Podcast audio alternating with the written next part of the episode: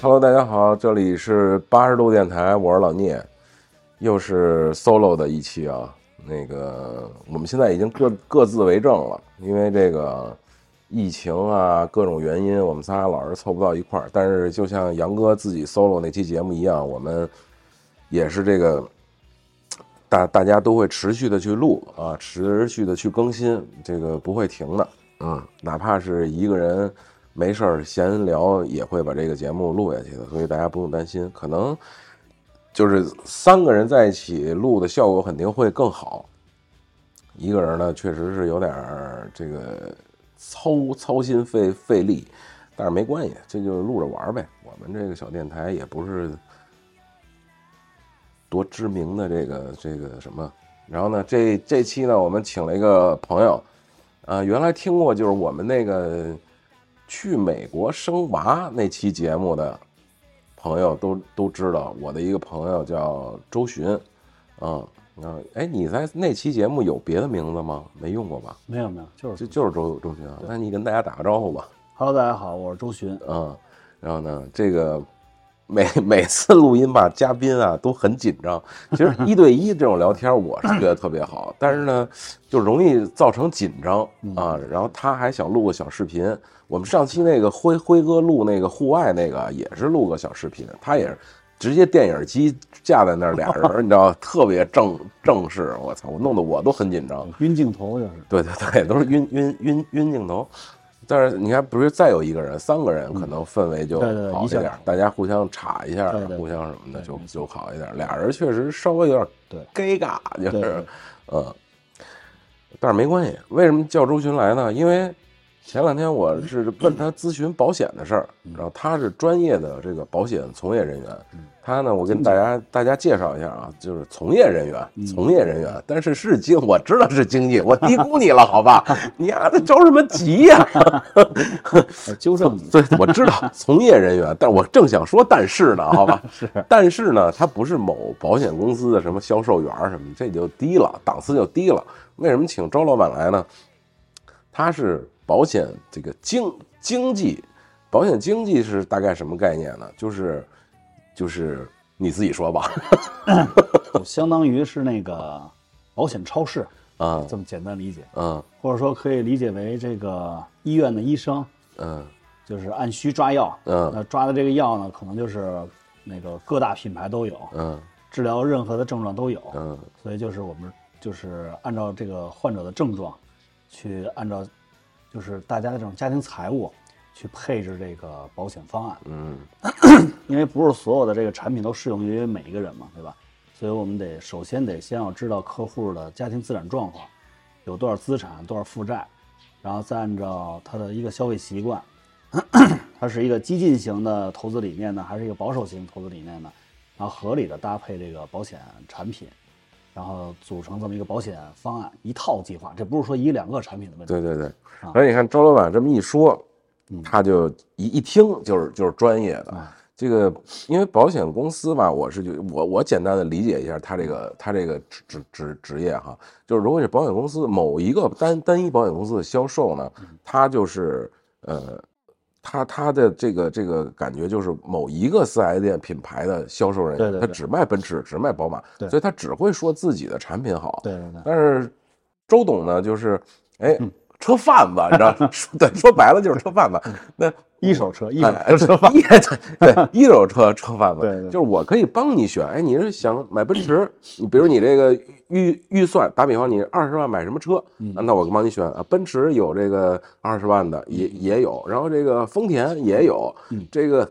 国产车也有嗯啊。你什么品牌什么需求啊？你要是上山玩啊，还是平时代步啊，嗯还是怎么着？他都会帮你衡量这个事儿，他不会在单一的产品线上。虽然对可能奔驰一个品牌，它这个一系列产品都有，但它还是单一品品牌里的。车车型是有的，但是品品牌是单一的，它的产品结构并不是那么的完整，并对不是那么全。对所以呢，为什么我找他聊这个期节目，就是因为之前我咨询过他这个保险的事儿。然后呢，他跟我这儿一叭叭吧，我觉得，哟，我操，挺专业呀、 就是原来我是，我也知道他专业，但是我不知道这个东西到底有多专业。我也强烈要求，我说咱录期保险的节目，嗯，你丫老扭扭捏捏，你知道吧？就是是是鼻乐呵的，操，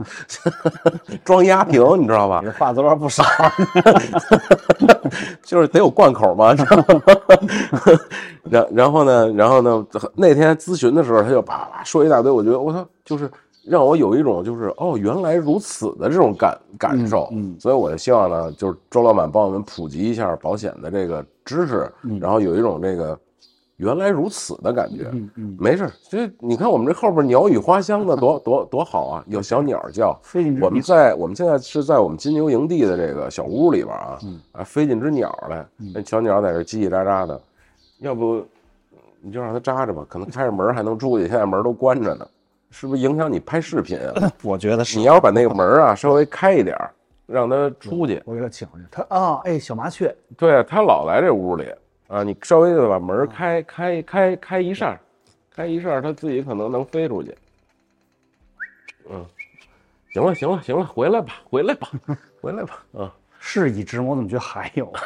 嚯，狗进来了，所所以我就怕你开门，你看他就狗进来，你给轰出去。去哎出呦，出去。真是的，这录个节目，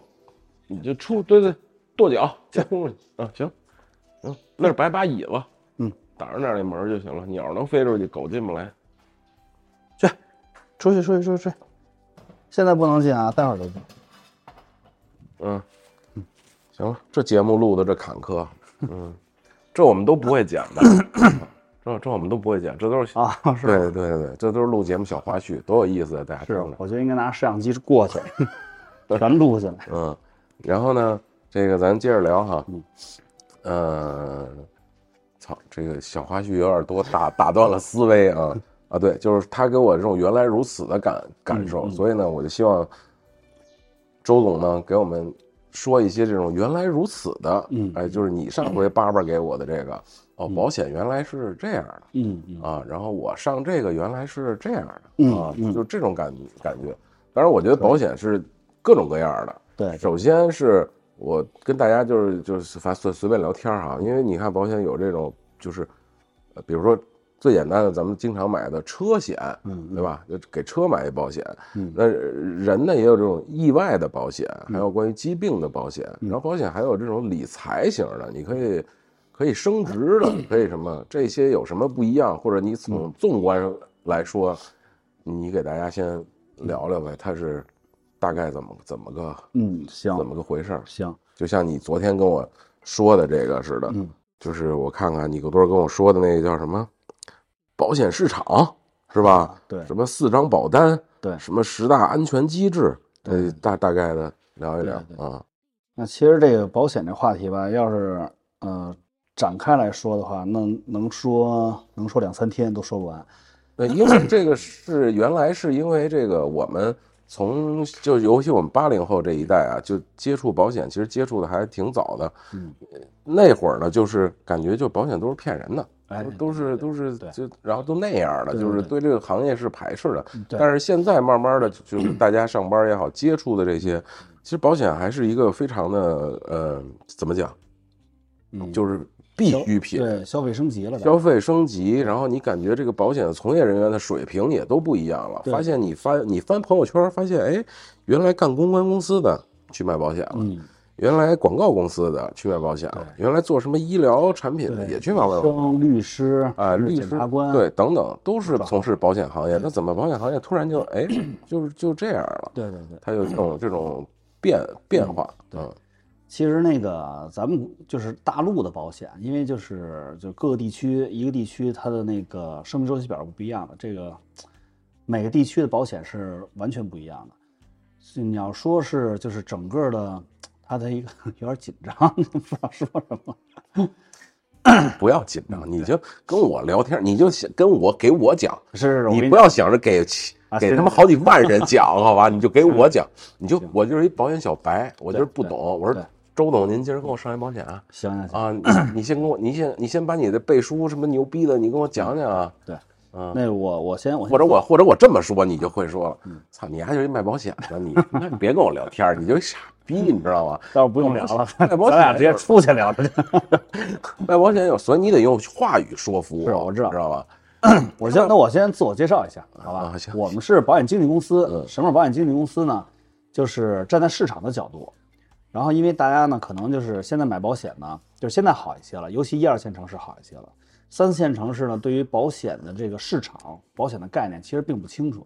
但是又觉得，哎，我可能是需要这么个东西，那我只能找身边的人，我最信任的人去买保险。那一找呢，就是可能就是身边的朋友啊，在某某个保险公司的从业人员直接就买了。 那大家呢，可能对一家两家比较熟，顶多是四五家保险公司比较熟。但实际上呢，就是我们这个经济行业呢，它做的是全市场产品。大家知道，就是中国大陆的财险公司不算寿险公司，财险公司现在有两百家，两百多家了。寿险公司那我能插一下吗？啊什么是财险？什么是寿险？财险呢，就是以财务，比嗯如说那个运输的货物、海运的货物、航空运输的货物，或者说咱们的家庭这个房子嗯遭了火灾呀、然嗯后水灾呀、啊，OK 啊然后发生飓风啊、嗯自然灾害这种，啊以这种就是死的东西嗯为标的物嗯的，这种属于是财险，嗯比如说车险，嗯这就属于是财险，就是财产的保险。对，财产保险，嗯对。这个呢，现在是目前有两百多家， 寿险公司呢现在有九十多家，寿险就是对人的人这种，嗯对对人的、嗯嗯对，一切以家庭财务、以人身健康保障，然后你的这个资产规划，这种的，就是个人的这种叫做寿险业务。啊，那财险有多少家？寿险有多少家？财险现在有两百多家，啊寿险呢大概有九十多家， 90多家就是在银保监会注册在案的。啊，为什么说是多家呢？因为它这个呢，就是有有有倒闭的呀，或者说被托管的，然后有新增的，它这个数字是稍微有一点浮动，但是呢，就是浮动不会太大。呃，所以这个就引申一问题，就是人说这个保险公司到底能不能倒闭，对吧？对，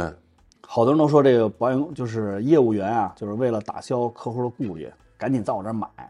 就跟你说保险公司不会倒闭。嗯其实这是一个错误的定义，保险公司是可以倒闭的。嗯但是呢，保险公司呢，就是尤其是中国大陆的保险公司，受咱们就是银保监会监管，啊共产党的领导下，所以它即使倒闭了没关系，嗯因为呢它呢就是是会受就是有其他公司强势接手。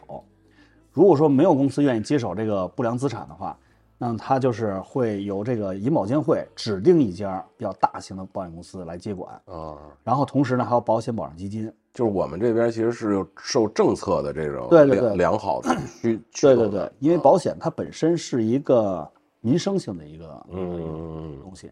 所以说保险公司呢，它不是说像其他公司似的，我说倒闭就倒闭了，嗯它必须在成立之初，就是保险有十大保障机制啊，在成立之初，它就首先得是有两亿的实缴注册资金，嗯啊所以保险公司没有小公司，都是大公司啊，，都是大公司，两亿实缴资金，靠它在银保监会我还干不了这事儿了，有点难。 没有没有没有。然后呢， 他在这账户上趴着，趴着这个钱呢，就是说，不是说所有人想开保险就就可以开保险公司的，啊，嗯他都得是比较大型的企业，然后必须不能有那个就是没有盈利的状况。就说白了有融成本就必须好。啊，嗯对，有背书良好的，对对，必须得有政府背书啊，嗯或者大型民企的背书，然后成立就不好成立。嗯然后呢，在发行产品的时候，你比如重疾险，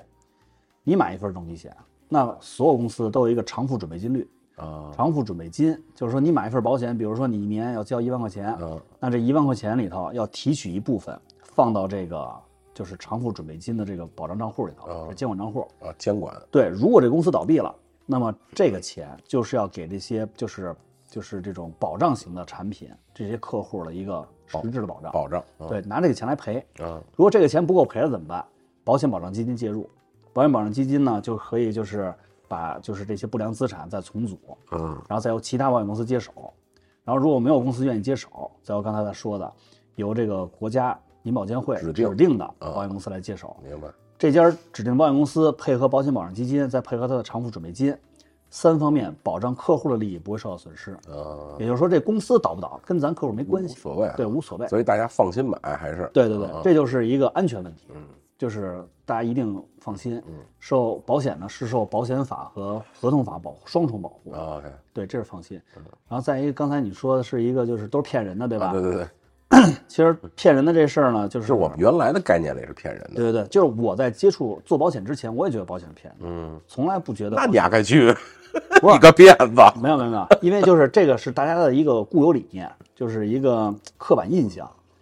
实际上呢，我是从什么时候觉得保险是一个很好的东西呢？就是从我有孩子开始，啊？OK，有孩子，你比如刚生那孩子特别小，就这么大点儿，嗯我连抱都不敢抱，我真是不敢抱，嗯我就怕给他弄折了，你知道吗？ 然后就从那儿开始，我就觉得对这个孩子就是，其实爱是一方面，爱提心心爱心泛滥，我操，提心吊胆是另外一方面。嗯就是我有这孩子，我怎么办呢？我觉得他要是万一真是有个病有个灾什么的，就是现在就是焦虑宣传嘛，对吧？其实这个是一个不正确的，就保险的时候是焦虑宣传。嗯你这孩子如果真是得个白血病怎么办？嗯家里头本来都是工薪阶层，你就不能说是砸锅卖铁，我生活就完全被一个孩子给改变了，对吧？ ，OK，对，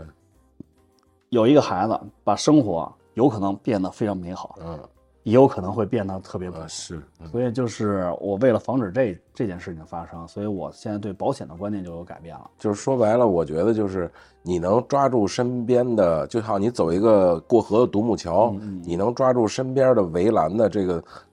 让你有安全感的东西，对好像对只有保险，对，这只个有保险可以做。对，嗯可能别的对差点意思，对对对，嗯大家都说保险是那个没有收益啊，抵御不了通货膨胀啊，其实这些都是假问题。啊最重要的，保险是给你省钱的。 ，OK，就是就是咱们说这个中国的那个金融体系，嗯三大嗯金融体系，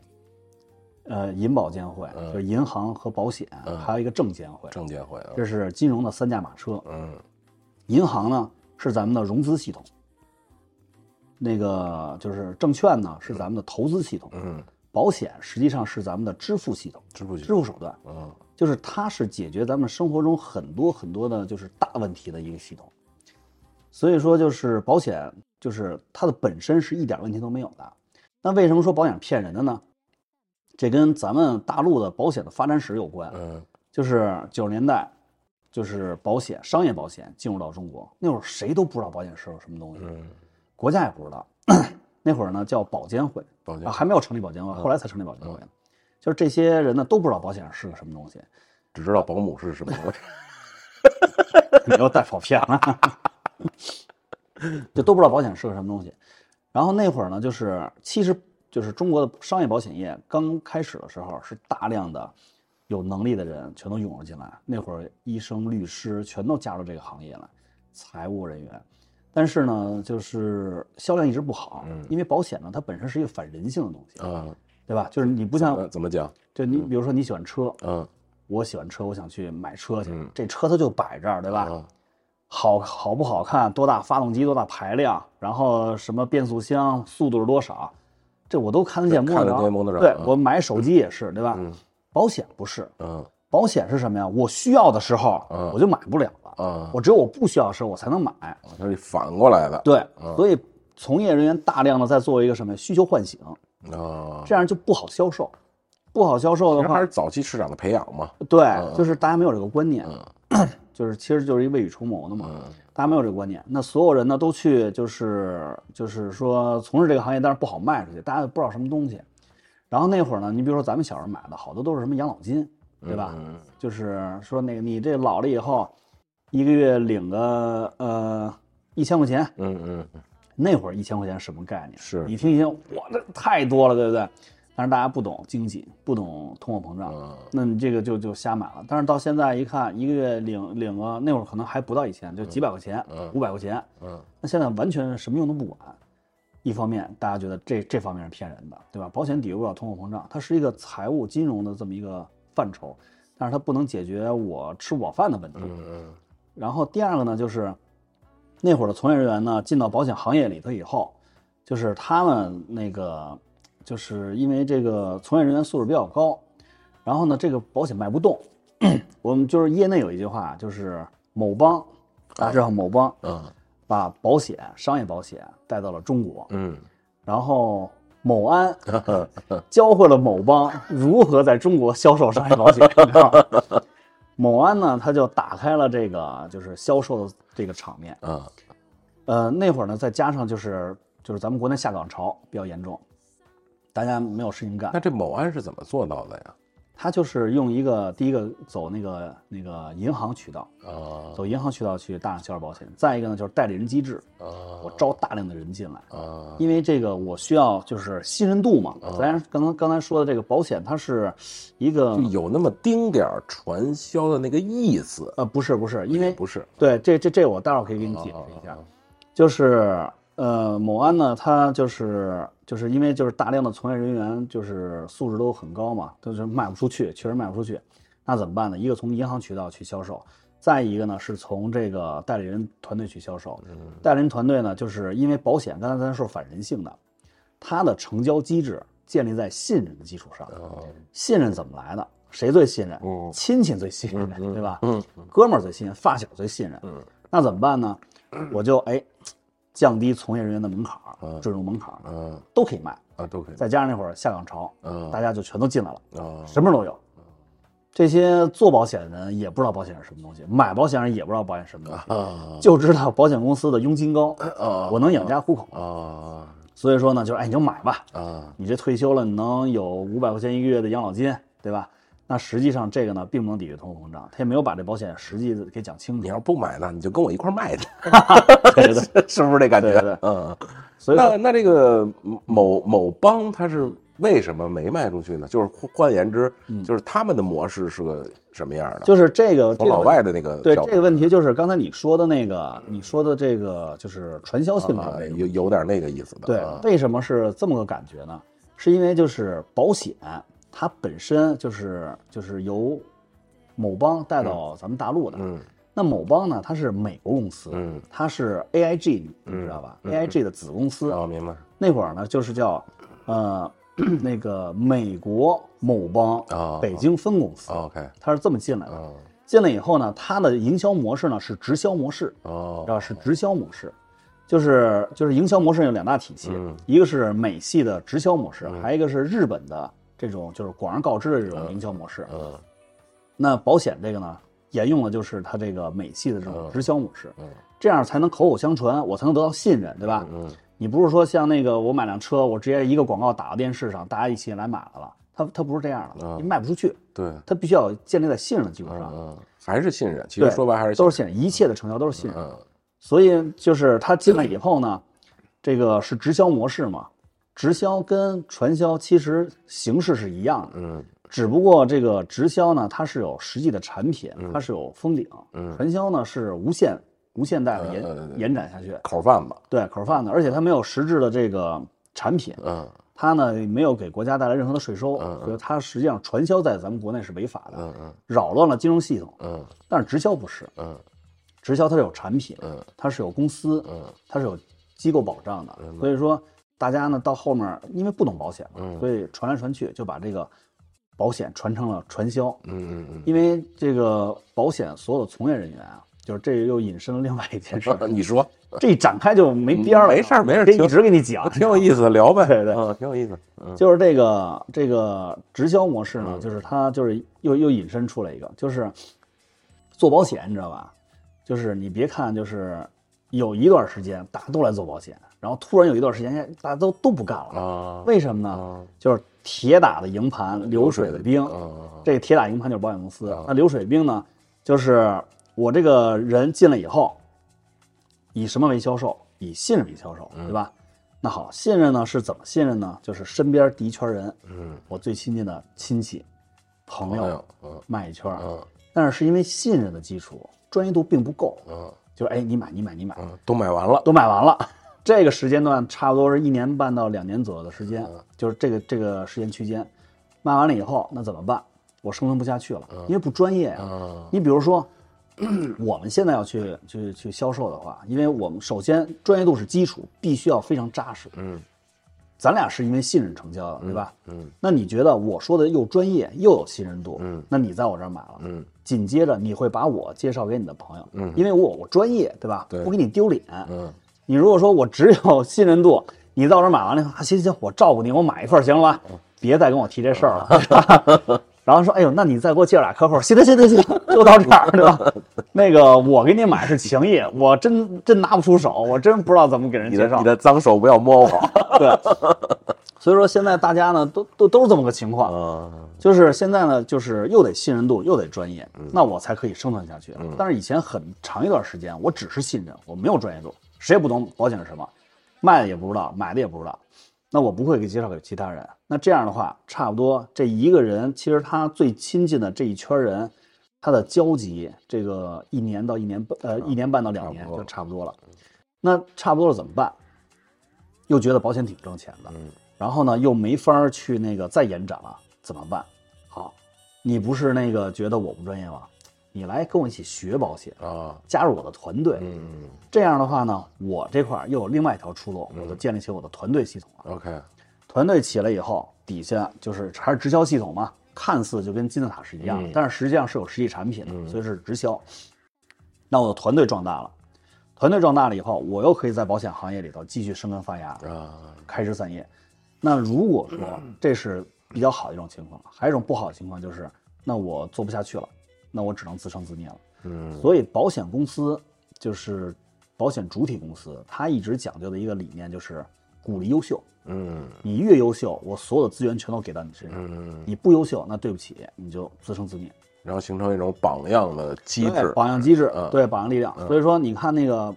就是有一特别逗的，啊因为我以前也是从保险公司出来的，就是每天的早会嗯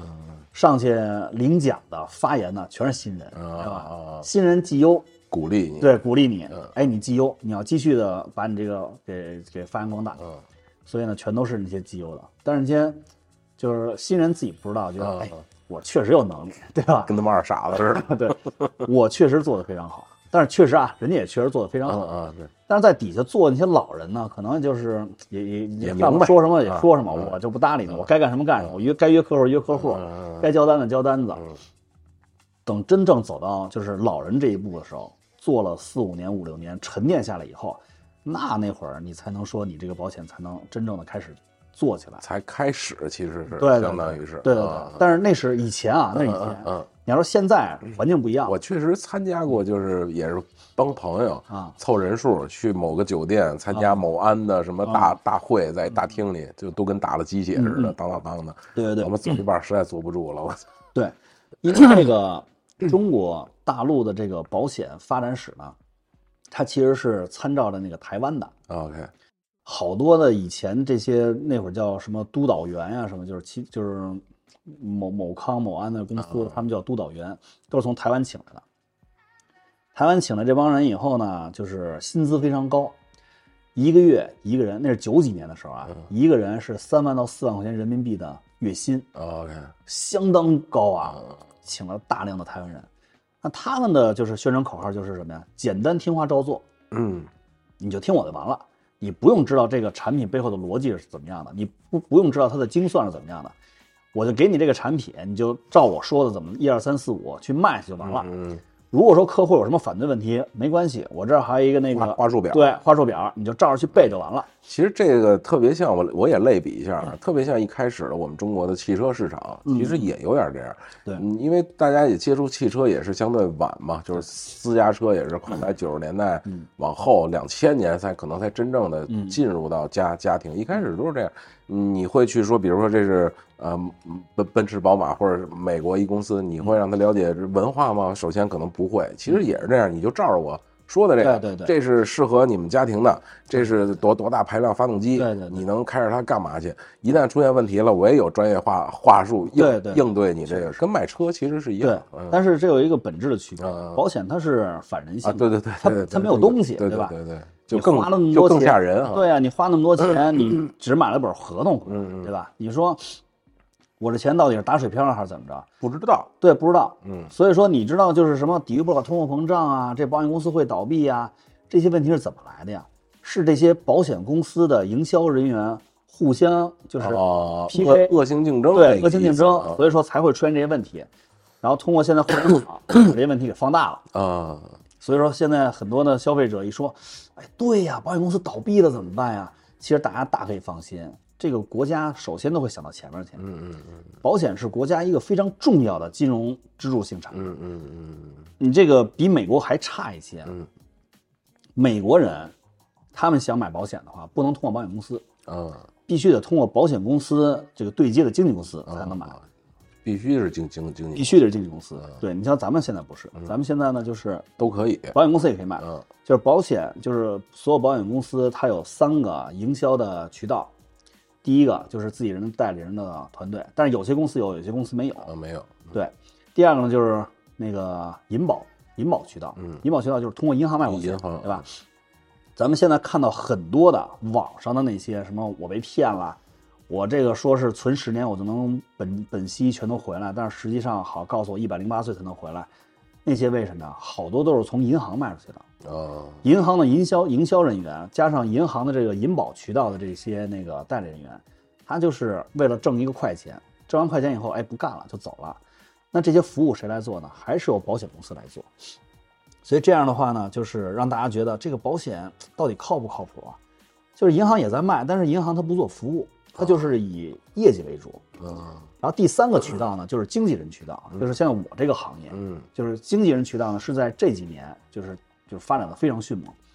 你像那个一八一九年，整个保险行业因为受政策影响，它的产品结构一直在就是往下调，就是利益和保障都没有那么好了，就是为了规避这个经营性风险。那它调下来以后，就是保险公司的这个业绩就大受影响。嗯整个保险行业下降，就是一八一九年那会儿，呃，一九包括二零年，每年基本都下降百分之三十，啊就是保险公司的业务，主体公司的业务，但是经纪公司的业务反而是增长百分之三十，啊，因为大家就是现在都是理性消费了，越来越觉得知道，就是我要从一个市场的角度去看待这个市场上的产品，嗯然后这个呢，其实就是我想给大家就是重点介绍的一个，就是也是我啊那怎么去理解这个市场角度的这对个？这这是我也是没有在任何地方啊，讲过的，可能大家在其他渠道极极难听到的一啊个，啊啊就真的是一个就是你干得货的你得给大家讲讲原来如此的这个东西吧。对对对对，其实就是就像那个，就是咱们现在要讲的是保险市场嘛，嗯保险市场就跟车市、手机市场其实一样的，嗯都有一个市场，嗯对吧？我要知道我花这份钱到底买到是一个在这个市场里面什么级别的产品，嗯嗯嗯我身边不能说我认识你是某帮的，我从你这儿买，我只能从这儿买，对吧？哎，我觉得挺贵的哎。嗯那到底这个产品我是买贵买便宜，我不知道，没有可对比的参照物，对吧？嗯，就是你我买一车，但是我不知道这是什么档次的车对，什么品牌，什么哪国的，我对都对不知道。对，就是这意思啊，。哪儿来的？我比如我买一蔚蔚来，我都不知道丫是江淮的，你受得了 吗？你大爷！ 其实就是就是什么意思呢？就是你比如说我买一个我买一劳斯莱斯，嗯你是卖劳斯莱斯的，嗯我说我想买辆车，我不知道这市场上还有其他的车，啊那行给我来一辆吧。啊，说八百多万，这么贵，啊 行我忍了，我来一辆。你还能忍？ 对啊，你有哎这钱结我果发现不知道这个市场还有奥迪和宝马这种嗯级别的存在，嗯嗯，所以呢，大家就是总会花这种就是就不知道的钱，说白了，不知道钱也不他也是不冤是说，枉对他也不是冤枉，只不是冤枉不过他没对有不知比道较，对有没有对比比较，嗯但是其实保险市场是大家非常想了解的一个、啊一个一个范畴。嗯那在保险保险市场里头，它也是有一个市场的，但是只不过因为所有保险公司不宣传，嗯，就是小保险公司都是直销，口口相传。不是像他这个日本营销不，他这个不宣传是以是因为政他没策法还是什么，还是还不是是他的销售这是它的销售策略。策策略策略，OK OK OK，一方面是销售策略略，再一方面呢，没法宣传。没法宣 传，你说，对吧？就是哦，嗯央视打一广告不行吗？不是你你你能 get 到这点吗？就是你比如说那个某某人嗯得了个癌症，对吧？然后保险公司给赔了个一百万的理赔金，嗯保险公司高兴了，嗯我赔了吧，是不是？嗯然后满世界宣传，哎，你过来，你看啊，他得癌症了，我可给他赔了，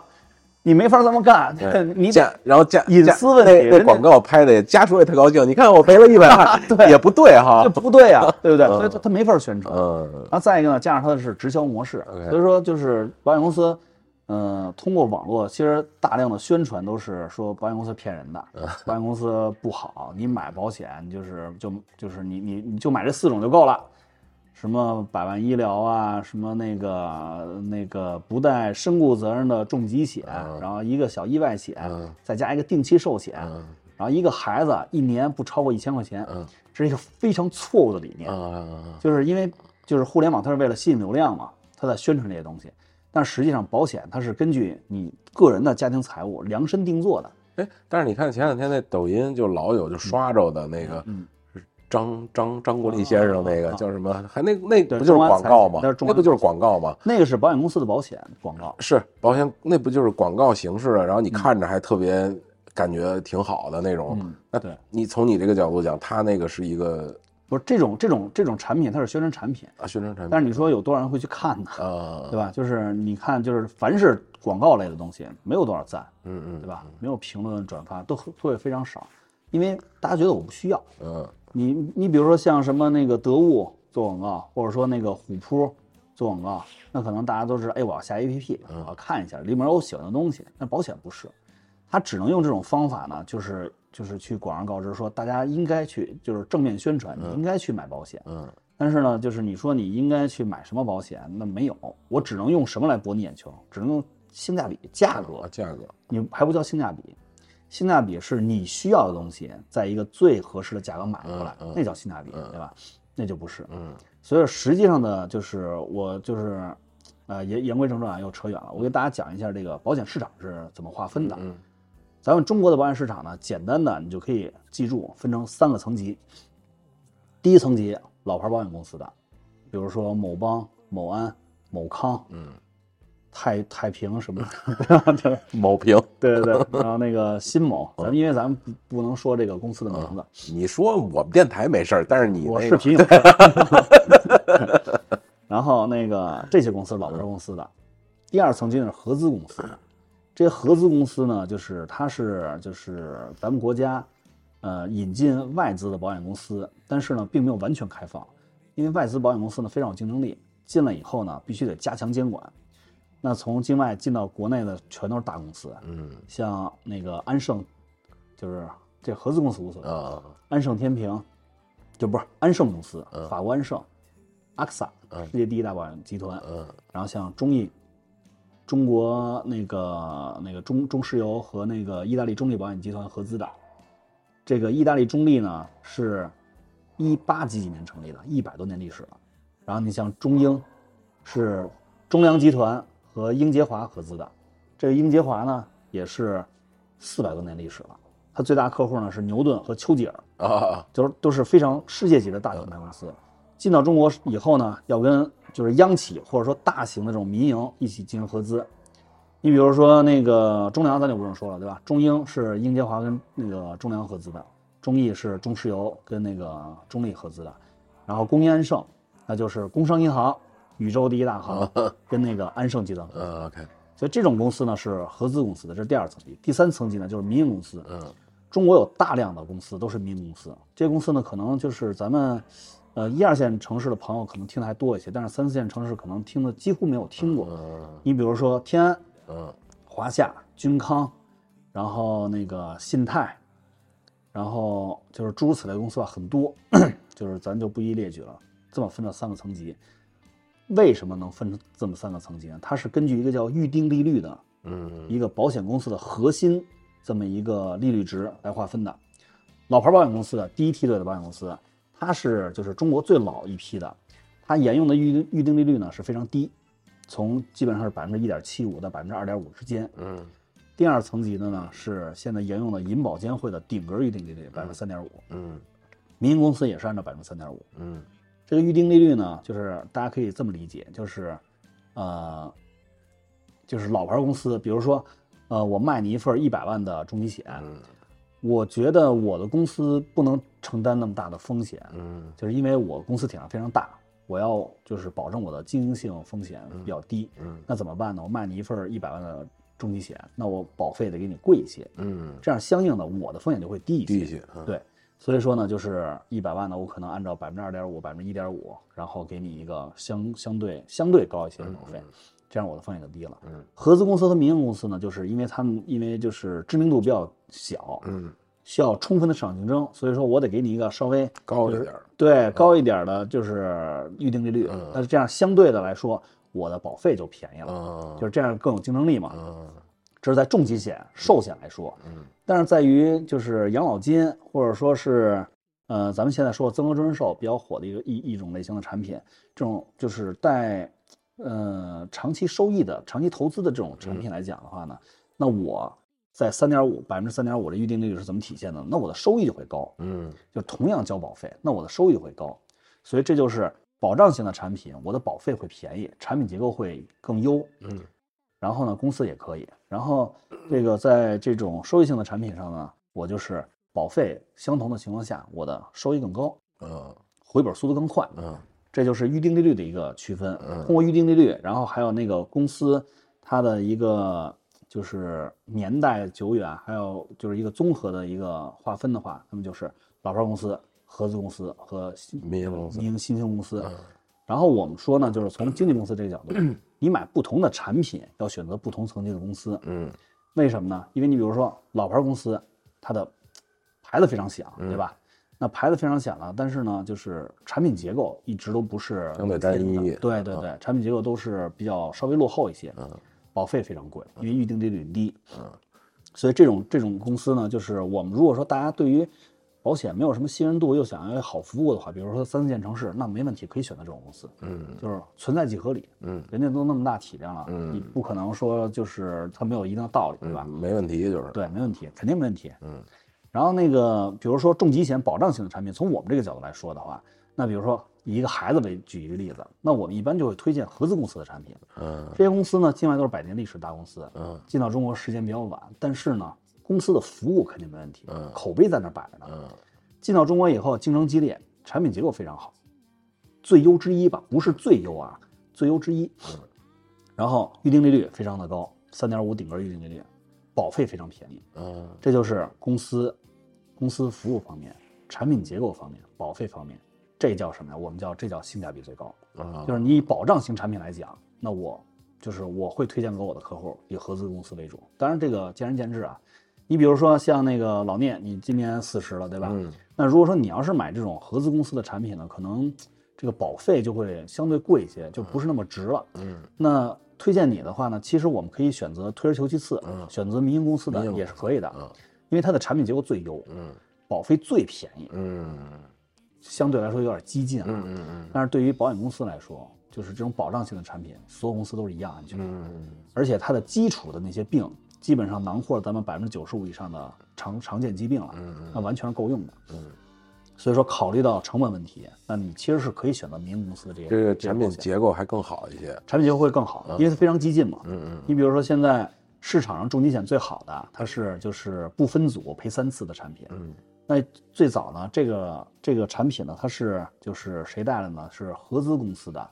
呃，同方全球这家公司带来的，就是那个荷兰全球人寿和同方集团合资的。荷兰全球人寿也是世界最大的保险公司之一，它终身赔付三次不分组，这是太激进的一个产品结构了。但是很快就被民营公司给照搬过来了，并且保费更便宜，啊，所以说就是可以选择这种民营公司的产品。这怎么叫不分组啊？这个嗯，这个就是具体的这种产品，到时候后面可以啊给，你讲。咱们先讲这个市场划分行行，对。然后呢，你比如说这咱们刚才说的这种保障型的产品，以孩子为例啊，嗯我肯定会推荐合资公司的。那如果说呢，我想要一个养老金或者增额终身寿，那我可以选择民营公司的。嗯为什么呢？你比如说以增额终身寿举例，增额终身寿呢，现在市场上非常火的一种产品类型，它呢就是既可以有这种寿险的功能，又有这种收益型的这种功能在里面，合二为一了。嗯那这种产品呢，就是，呃，哪家公司卖都一样，因为所有的保险法、合同法保护的最最有效的就是寿险，即使公司倒闭了，这个一样要执行下去，嗯不管是哪家公司执行。那么这个第三梯的这个就是民营公司，他们的这种收益率就是预定利率是最高的，嗯产品结构是最优的、最激进的，所以说他们的收益是最高的。啊这就是一个数字游戏。你没有说像那个重疾险似的，我有什么医疗条款，有那个疾病的界定，啊，没有没有，这就是谁收益高我就买谁的，嗯就是最安全的。嗯所以说，就是不同的产品选择不同层级的公司。这个我觉得就是就特别像买车，嗯，就是比我就我喜欢，比如我越野车啊，我因为我懂越野车，就是你要想买越野车，出去越野去，奔驰 G，对吧？就像你说老牌公公司嗯对对对一点毛病没有啊，对对对开开奔驰 G 又有面儿，对对对也能越野，也没也没问题。对对对，哎，你可能没那么多钱，但又想哎有有点范儿，又点还不错的，牧马人、霸道、普拉多这样的，嗯对对没也错满足需求 了。就是这个意思。但是你你又想便宜，还想跟大家一块玩坦克三百，哎 是不是？这特别像，没是错吧没错，就是这样，一模一样就是这样。嗯因为就是任何产品它都有市场细分的，对吧？对对对对你不同的产品层级满足不同客户的需求，对这是非常合理的。对对对，所以很多人就是我只相信某邦某安，其实这个就是大家开还始是就像你说的，他不是相信，他不知道，对他他是不知道，这就给你来一奔驰 G，哎，真好，真好，他的底操没他法弄底层逻辑呢，其实他是不了解保险，啊对还是对保险不信任，嗯，对销售人员不信任，对公司不信任，对，所以对保险市场他也不了解。就是奔驰 G 和坦克三百，咱说白了，听得懂的啊，都是三把锁，四个轮子，带低对速对四驱都一样。对对对。但是它它，但是你可能就是一个品牌的事儿，一个这价还有格一的事儿就是买车还跟买保险有一个区别，嗯就是买车它有一个社交属性，啊，对吧对对对对，我有面儿，我买嗯那个 G G 五百啊我有面儿是对吧？是这个但是你买保险没有这么回对事对，这有点儿那个，对，你说我我买某邦某安的产品，一说哎我是大牌儿，啊，对，有什么优惠？没没没人知道，没人对吧知道你不因为不知道你是家庭的资产保全，嗯，你是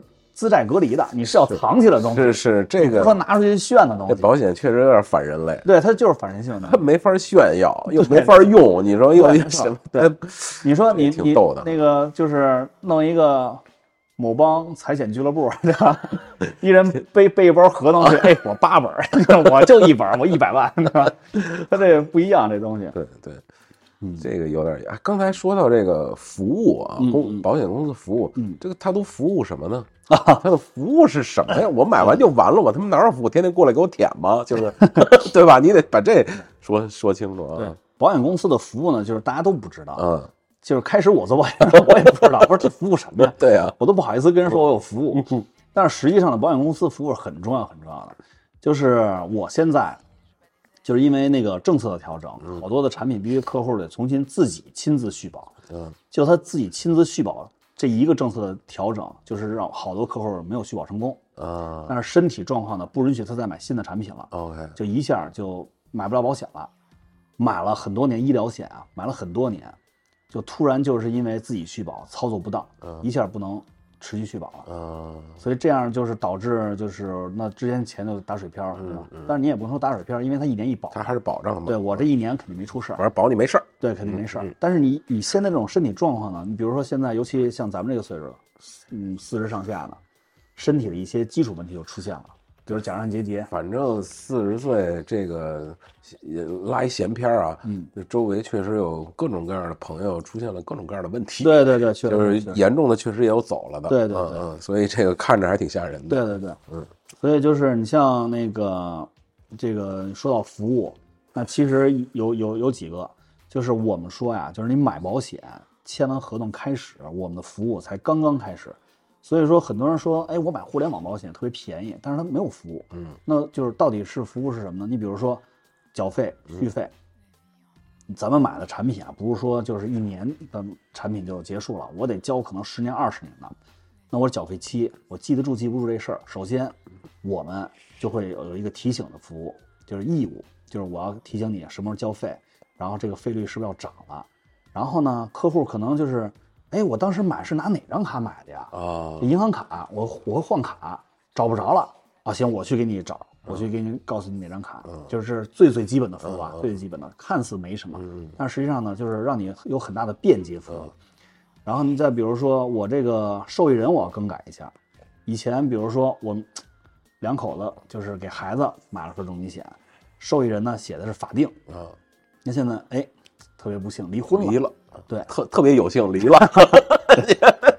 离婚了，那你说这个东西是给谁？那比如说给妈妈，对吧？那给到妈妈以后呢，那这个受益人就要变更。那变更受益人这件事情呢，如果你要自己去给保险公司打电话，或者你从 APP 上操作的话，会很麻烦，找不着，就根本就找不着，就来回的问，来回的找。那直接给我一个电话，我就可以全都给你改过来。嗯，然后这是银行卡受益人，然后比如说那个投保人，比如说投保人，你像那个咱们买重疾险有一个就是投保人豁免，在缴费期间，如果投保人罹患了合同里头标定的这些疾病的话，那么一样这个保费就不用交了。啊被保险人保障继续有效，投保人这个保费不用交，保险公司替你交。哦那这这件事情由谁来做？也是来我们来做。哦然后还有一个，比如说最重要的理赔，你在互联网上买保险，你得打热线电话，打完电话以后呢，转客服，嗯转完客服呢，就是直接就给你一篇儿，你要提供什么什么什么什么材料，然后拿过来自己对照了一条一条来一条来，这些是非常头疼的事，啊，繁琐繁琐。你少提交一个东西，不给你赔钱呀、啊就不过了。对啊嗯，因为你想，你就是，因为大家就是想一下这个，比如说买买重疾险或者买医疗险，那我需要服务的时候，那是我要我出理赔了，对吧？嗯嗯我最需要人的时候，对，那这个时候你找不着人，找不着人，你找不着人的话，你就是比如互联网保险，你就没有办法你，找谁去？你找谁？找互联网，他嗯对也你不管没地儿找，但是你找身边网友嘛，骂你了。对啊，对啊，就是大家就是只能发动舆论了，对吧？但你身边要是有一个保险人能给你做这个服务的话，就解决你很大很大的问题，这是重要的一项，最最重要的一项。这个就是好多人可能忽略了，就是保险是反人性的。我买保险，我就觉得就是买就买了，我买完保险以后，我就觉得它跟买车、买什么手机都是一样的，但是不一样，因为保险它是有条款的。嗯谁也不懂条款啊，客户谁懂条款啊？你就是好多卖保险人他也不懂条款啊。那如果说出了理赔纠纷怎么办？嗯，这是一个大问题。你从互联网买保险，你理赔纠纷怎么办？很麻烦。还有好多人去香港买买医疗险，嗯医香港医疗险呢，他不给你理赔的时候，你要打官司，啊你打官司的律师费，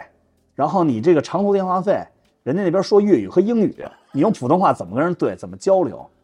这是都是一大笔费用，时间成本、精力成本都是在里面的。那我们是经纪公司，我老跟客户说说，你在保险公司这个产品能买，在经纪公司这个产品也能买，那你一定要找经纪公司买这个产品。我不是在说自吹自擂的话，因为经纪公司它是建立在客户与保险公司之间的一道桥梁，是给客户的第一道屏障，保障屏障。嗯嗯就是如果说发生了理赔纠纷的话，那经纪人是什么呀？我们在保险公司人的眼里头是一把双刃剑，嗯又需要我们帮他去推销推销产品、卖产品，又怕我们替客户跟他们去打官司，因为我们什么都懂，对吧？太懂了，嗯保险法也懂，产品条款也懂，然后这个政策法规又懂。你，你比如说我之前给我一个客户做理赔，嗯他父亲，他给他父亲买了一个住院险，然后呢，后来做了一个胆囊摘除手术，然后递交材料以后，保险公司去调查他父亲以前的病历，就查，哎，他有一个是什么？有一个呃心高血压，嗯就是保险公司认定是高血压，没有没有那个如实告知。左眼异一类，嗯就是这种专业医医疗术语啊，左眼异一类没有去如实告知，嗯，然后呢就拒赔，具备。嗯客户一下不高兴了。嗯说我做胆囊摘除手术，我这个高血压跟这眼睛问题跟这个病一点关系都没有，你凭什么拒赔我？嗯保险公司就认为你没有如实告知，我就有权利拒赔你。嗯但是呢，这要是没有服务的话，那怎么办？客户只能是悻悻的这件事不了了之了。嗯我找这我不找了，保险都他妈是骗人的，嗯我就谁也不找了，对吧？但是呢，我说你放心，我肯定给你把这事儿给赔下来，搞搞定搞定。嗯，然后我去跟保险公司交涉，我说那个就是客户不是高血压，就是就是这也是一个啊，这也是一个，我刚才漏张嘴就来吧。不是漏漏说了一个，嗯就是很多客户呢，他在买保险的时候，身体状况不知道怎么嗯样，就去买保险了，然后最后赔不下来，因为他没有如实告知，他不懂嗯保险必须要如实告知的。你比如说买保保险医疗险，你身体状况必须百分之百好，你才能够去那个买这个产买品。这个保险。啊对，要不然的话你根本就不赔，即使买了也不赔。那好多客户说，哎，我身体挺好的呀，我没事儿啊。结果拿那个体检报告我们一看哈，甲状腺结节、三高、嗯那个糖尿病、心脏病，就是糖尿病可能没有啊，就是但是高血压这些都有。啊，对不起，您这买不了。他说我挺好的呀，我没事儿啊，自己以为好的，跟保险公司以为好的是不一样的。不一样了。啊对，所以就是这个就是，也是我们在帮客户投保的时候，我们要去帮客户做到这一点。你要如实告知，如何把你身体的状况说清楚，别那个没事儿了说成有事儿，有事儿了说成没事儿，咱们要客观，就是现实的把这件事儿给说清楚。所以说，就是咱们再回到刚才说那个客户那问题，他父亲就是当时是因为那个头晕，去医院医院呢验了个血，然后呢当时也不知道，医生呢就随便给他开了一个高血压的一个验血，客户也不懂啊，也没有想到保险这么一层关系，就去了。验完了以后没事儿，就说是什么就是多休息就完了，也不是高血压，他爸就是甚至可能都会有些低血压，不是高血压。然后呢，保险公司就查到这条医疗记录了，然后就说不行，你有高血压，拒赔。然后我说客户没有高血压，就是当时是拿这个以一个有以这个原因去验的血，嗯并不是最后确诊为高血压。然后保险公司说那不行，你要给我提供他不是高血压证据。嗯我说我们为什么要提供呢？这是你们说我们有高血压的，啊我们并没有高血压，谁主张谁举谁证，谁举证？对吧？你得给我 提供你说我们有高血压的证据。嗯然后保险公司没辙了，就是打回去了。嗯然后第二次呢，就说，哎，左眼一一类，嗯你没有给我提供相关的证据，就是你也没有如实告知，我们拒赔。然后我说，左眼一一类跟胆囊摘除手术没有任何的关系。嗯，如果你说有关系，你给我找到证据。对对，又给打回去了。嗯然后第三次是怎么着啊？呃，就是具体我有点想不起来了，但是前前后后争了四次。嗯第五次的时候马上逾期了，我跟保险公司说，我说马上要过三十天了，因为不管是任何的理赔，你如果拿不出明确的拒赔证据的话，必须在三十天之内结案。赔啊对，必须得赔，要不然就不赔。你必须得说给我一个答复。嗯嗯马上到三十天了，然后我就跟那个保险公司说，我说马上到三十天了，你必须得给我赔下来，你没有足够证据，你必须得赔下来。最后没办法赔下来了。嗯客户觉得就是已经不抱希望了，对哎吧？接我电话就是啊啊，行行行，就是非常就是爱答不理那种了，一下赔下来了。赔下来以后，客户很惊讶，哇，这都赔下来了，就太好了。给我写那个朋发朋友圈，你知道吧？呃介绍客户，就信任度一下就暴涨，你知道吧？我我发说帖什么就信什么。发锦旗了都。对，真真是这样。你说没有服务，这都是服务嗯，嗯对吧？就是因为你就是因为这个东西，你就是不是马上能用得到的。我最好希望你永远用不到，永远没有这个服务。那那保险公司的代理人他会做这种服务吗？会做呀，他也会所有人都会做这种服务嗯嗯，但是呢，可能角度、不不太一样位置不一啊样，位置所以它力度就不一样。啊，力对力。你力像对你像那个保险公司的营销员，他自己公司的，那我我恨不能说那个我带着客户去银保监会，我去投诉你，嗯对吧？找你仲裁，去起诉你去，对就不对？我卖的车，然后我带着客户对啊找他们，对，这就不 合适。但是我们作为中介行业，啊我们就有这个权利和我们有这个义义务，务，在保险法里头有明确规定，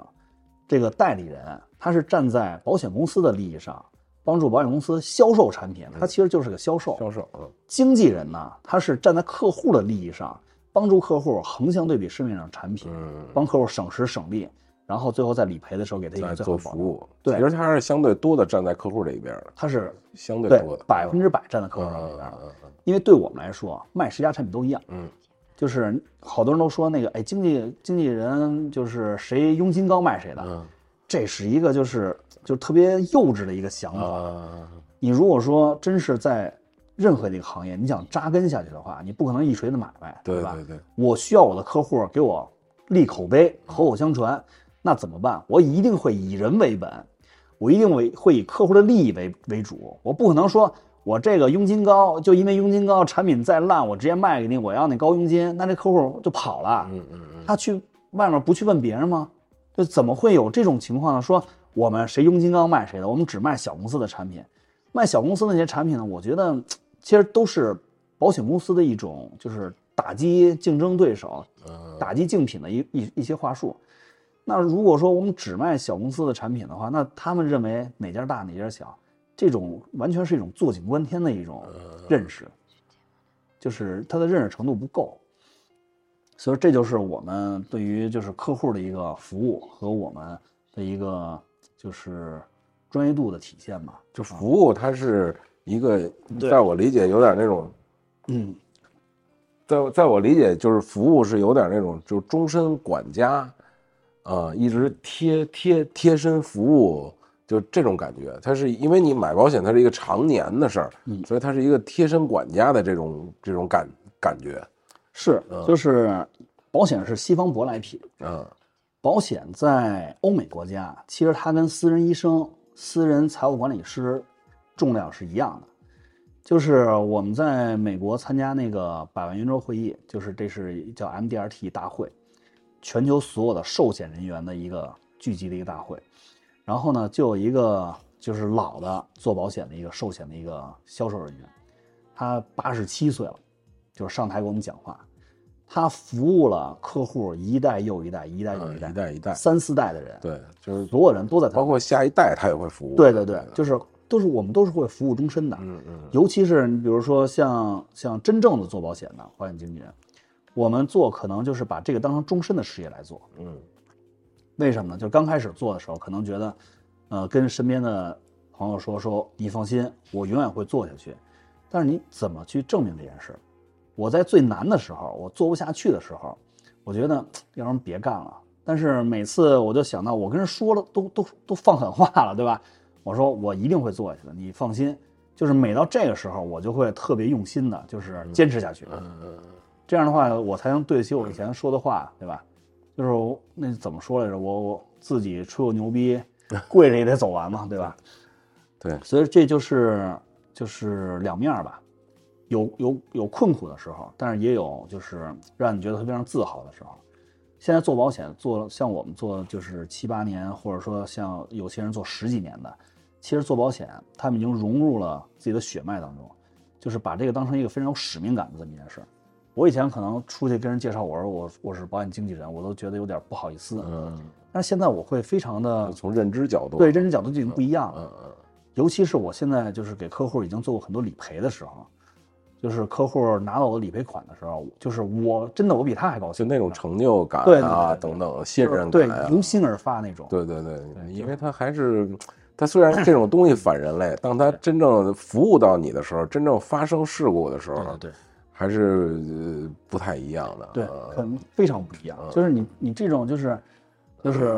我帮客户把那个理赔拿下来的时候，我说哎赔下来了，我心里都一块石头落地了。我去能不能赔啊？ 能不能自己也犯嘀咕？但是真是赔下来的时候，我真的比客户还高兴哎。，赔下来了，你请我吃个饭吧。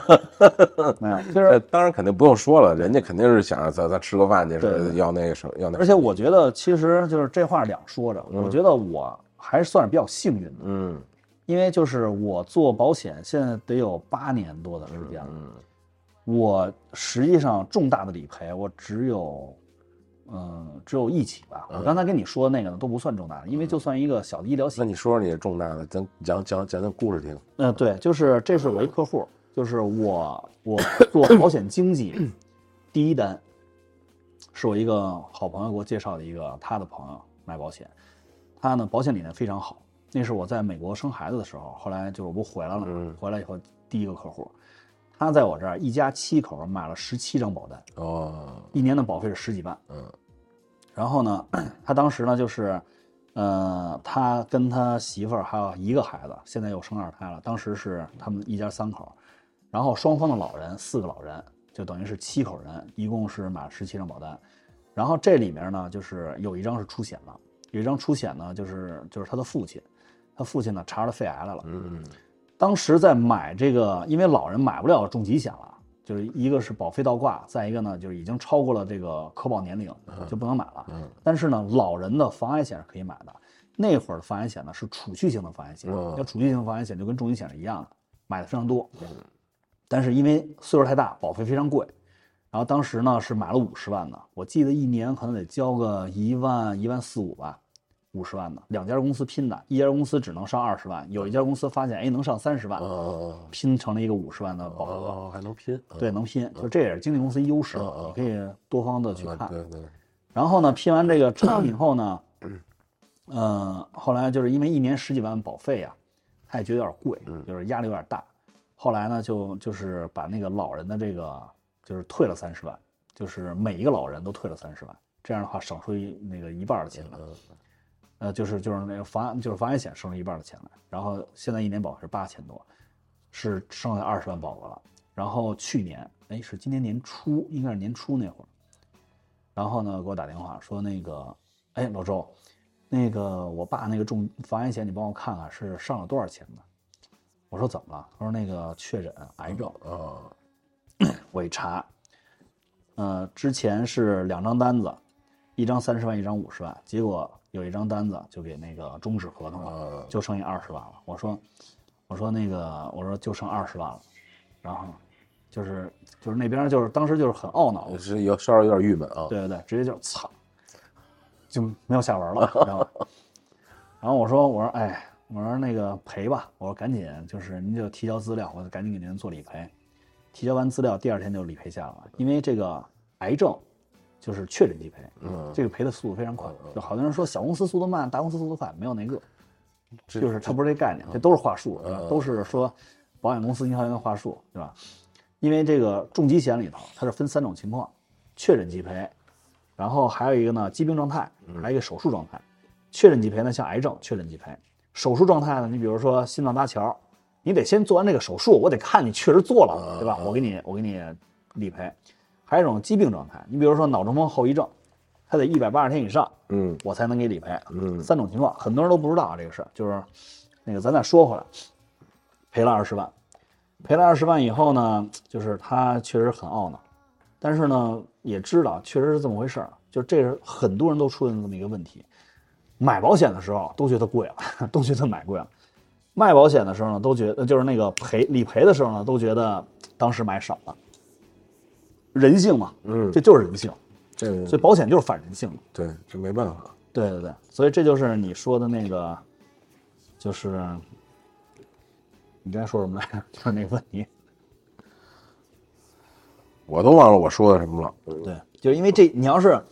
保险的话题，只要一展 开，那就没边儿了。嗯，你就是我能跟你说，真是两还有什么就是投保的时候，你你经历过这种这种故故事吗？找你买保险的各种各样神神奇的人啊，或者奇葩的事儿有有没有嗯比较有意思的，或者个案，或者可以跟大家分享一些这种案例，就是比如说有的人他遇到的什么问题，你给他是怎么解决的之类的。就是嗯、还真没有特别让我印象深刻的。特别各色的没有，对，因为我是咱是在北京嘛，啊就是北京其实现在保险观念越来越好。相对好一些。对对对，就是大家觉得这个保险确实是必需品。哎，你那天跟我说那个，就是什么什么人生中一要有四张保单什么，那是啥意思？啊，那是那是就是现在老在网上看到一些就是比较夸张的宣传，不实的宣传，就是大家我我觉得啊，可能好多人都在网上能搜得到，还有那个什么，上次你跟我说那个金字塔三角什么那那个，啊是那那是什么个体啊，那那是那是保险的一个体系，就是啊？我觉得那就可以让大家先了解这个。对对对，就是我先说你刚才说的四张保单，就是刚才我也前面也捎带手说了一句，就是很多人都说那个网上说的，哎，人生中你就需要这四张保单就对了，买的多的那都是被骗了啊啊什么呢？百万医疗是一个，然后那个不带重那个身故责任的重疾险，然后还有一个小意外险，还有一个定期寿险，这四个就够了。就是实际上呢，就是我刚才说的嘛，保险它是根据家庭个人家庭财产、个人家庭财务来量身定做的这么一个产品，它不是说那个套餐，哎，打批发大家都有，你就跟去医院看病似的，对吧？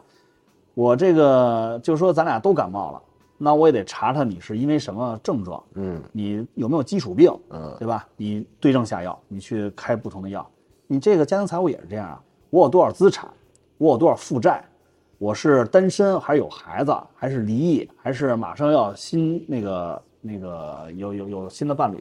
组建家庭。对，这是不一样的。嗯，那我要根据你的家庭财务状况，你比如说有没有房贷，有没有车贷，嗯，那你一个月的这个开支可能就会很大。那我不能说按照那个你的纯的家庭年收入，我给你配置一个保险，对吧？我也不能说你这个是一百万的，你家庭就是一年年收入是一百万，嗯，然后呢，我给你配一个两三百的一个保险，那没用啊，对吧？你得根据你的家庭财务状况量身定做。还有说呢，就是你这个从小长到大，那你穿的鞋也会越来越大。嗯，保险它是家庭财务的防火墙，你得根据你的脚买不同大的鞋，对吧？你不能说我十年前那个咱妈给咱们买的那个养老金退休金，那是到咱们退休六十岁的时候退休了，一个月领五百块钱，然后那就说保险骗人了。保险不是用来抵御通货膨胀的，嗯它是防守型的，一场球赛的守门员。你这个长大了，你要买大鞋，你长大了，你的财务收入会更多了。那你作为家庭财务的防火墙，那你是不是你的保单也得去再买？对，得跟上，得对，防你得得跟住。上，对，你得防得住。你十呃十年、二十年前、三十年前了，咱得说是，三十年咱小时候啊，说一个月给你五百块钱的养老金，那你后面你得往上加，对吧？因为你这现在通货膨胀又起来了，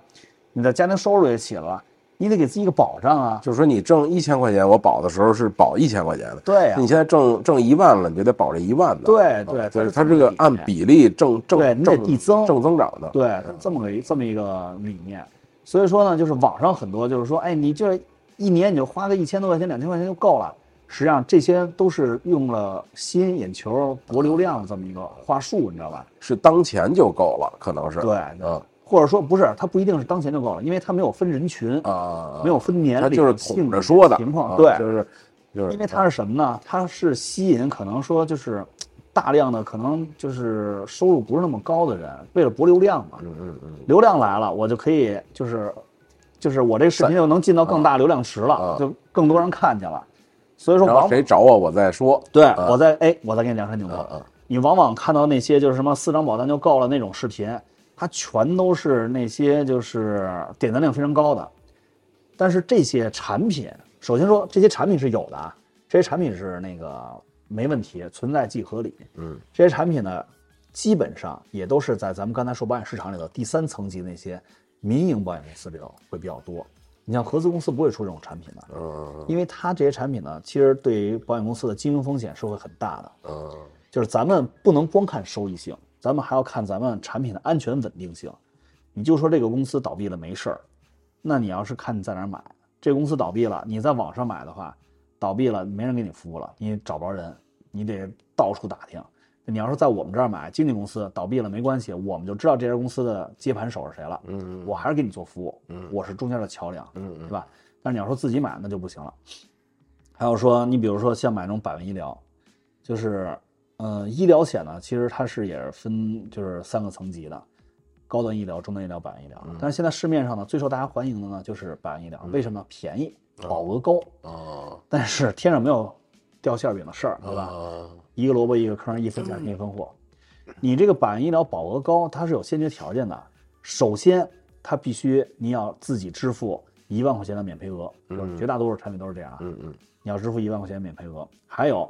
你的身体百分之百健康，嗯那就说明我的理赔率就会大大降低了，对吧？嗯然后其次，这个产品是一年期的短期险，随时可以可能停售，停售了，你今年可能身体好的能买，到你明年你想续保了，续不了了，没了，啊嗯到哪儿续保去，对吧？你再一个，很多产品是不能报自费药进口医疗器械的，啊这个就是咱们现在，比如说住院，小事儿无所谓，开个药就完了，大事儿都要住院。住院、手术，然后你要检查，现在百分之五十以上甚至更高的比率都是要用到自费药的。啊你甚至你做那个心脏支架手术，你这个心脏支架都是有国产和进口之啊！分的。对，有好有坏吧，对，也不是有好有坏，就是有有贵的有便宜的，嗯对，有贵有便宜嗯的。你说你躺在你躺在手术台上，说句不好听的，你这儿给你开个口，问你，哎，您是要 国产的，是要进口的，是 吧？呃我这要奔驰 G 这个真不是开玩笑，真以前有出过这种事儿。啊，所以就是就是，如果说你要是有一个可以报自费药进口医疗器械的这么一个产品的话，那讲都不用什讲么，什么好来什么，对对吧对？对想都不用想。嗯你要说真是我没有这个产品，我我一年我可能省个一两千块钱，但是真是出事儿的时候，那就比较比较难办了。嗯所以就是这就是刚才说的那个，就是网上那种就是宣传比较多，四四张保单就能解决很多问题，没有那么简单。你要是有那么简单的话，那我们所有人都不用干了。嗯但是呢，万幸的是什么呀？很多客户他是还是很理性的，他知道不可能一张保单就把所有人的事儿都能解决了。对，一个药它就是万灵的，对吧？嗯万金油我什么都管，不可能这样的，任何事情都不符合这种底层逻辑。然后你刚才第二行哎你说那个什么，就就啊就三角金字塔那个，啊，那个是家家庭财务结构和你投投资结构是吧？哎呀，是什么？对，其实这个呢，就是我觉得啊，就是我觉得可能咱们很多听众朋友也都了解，这些呢，它属于是保险这些启蒙知识，嗯就最基本的，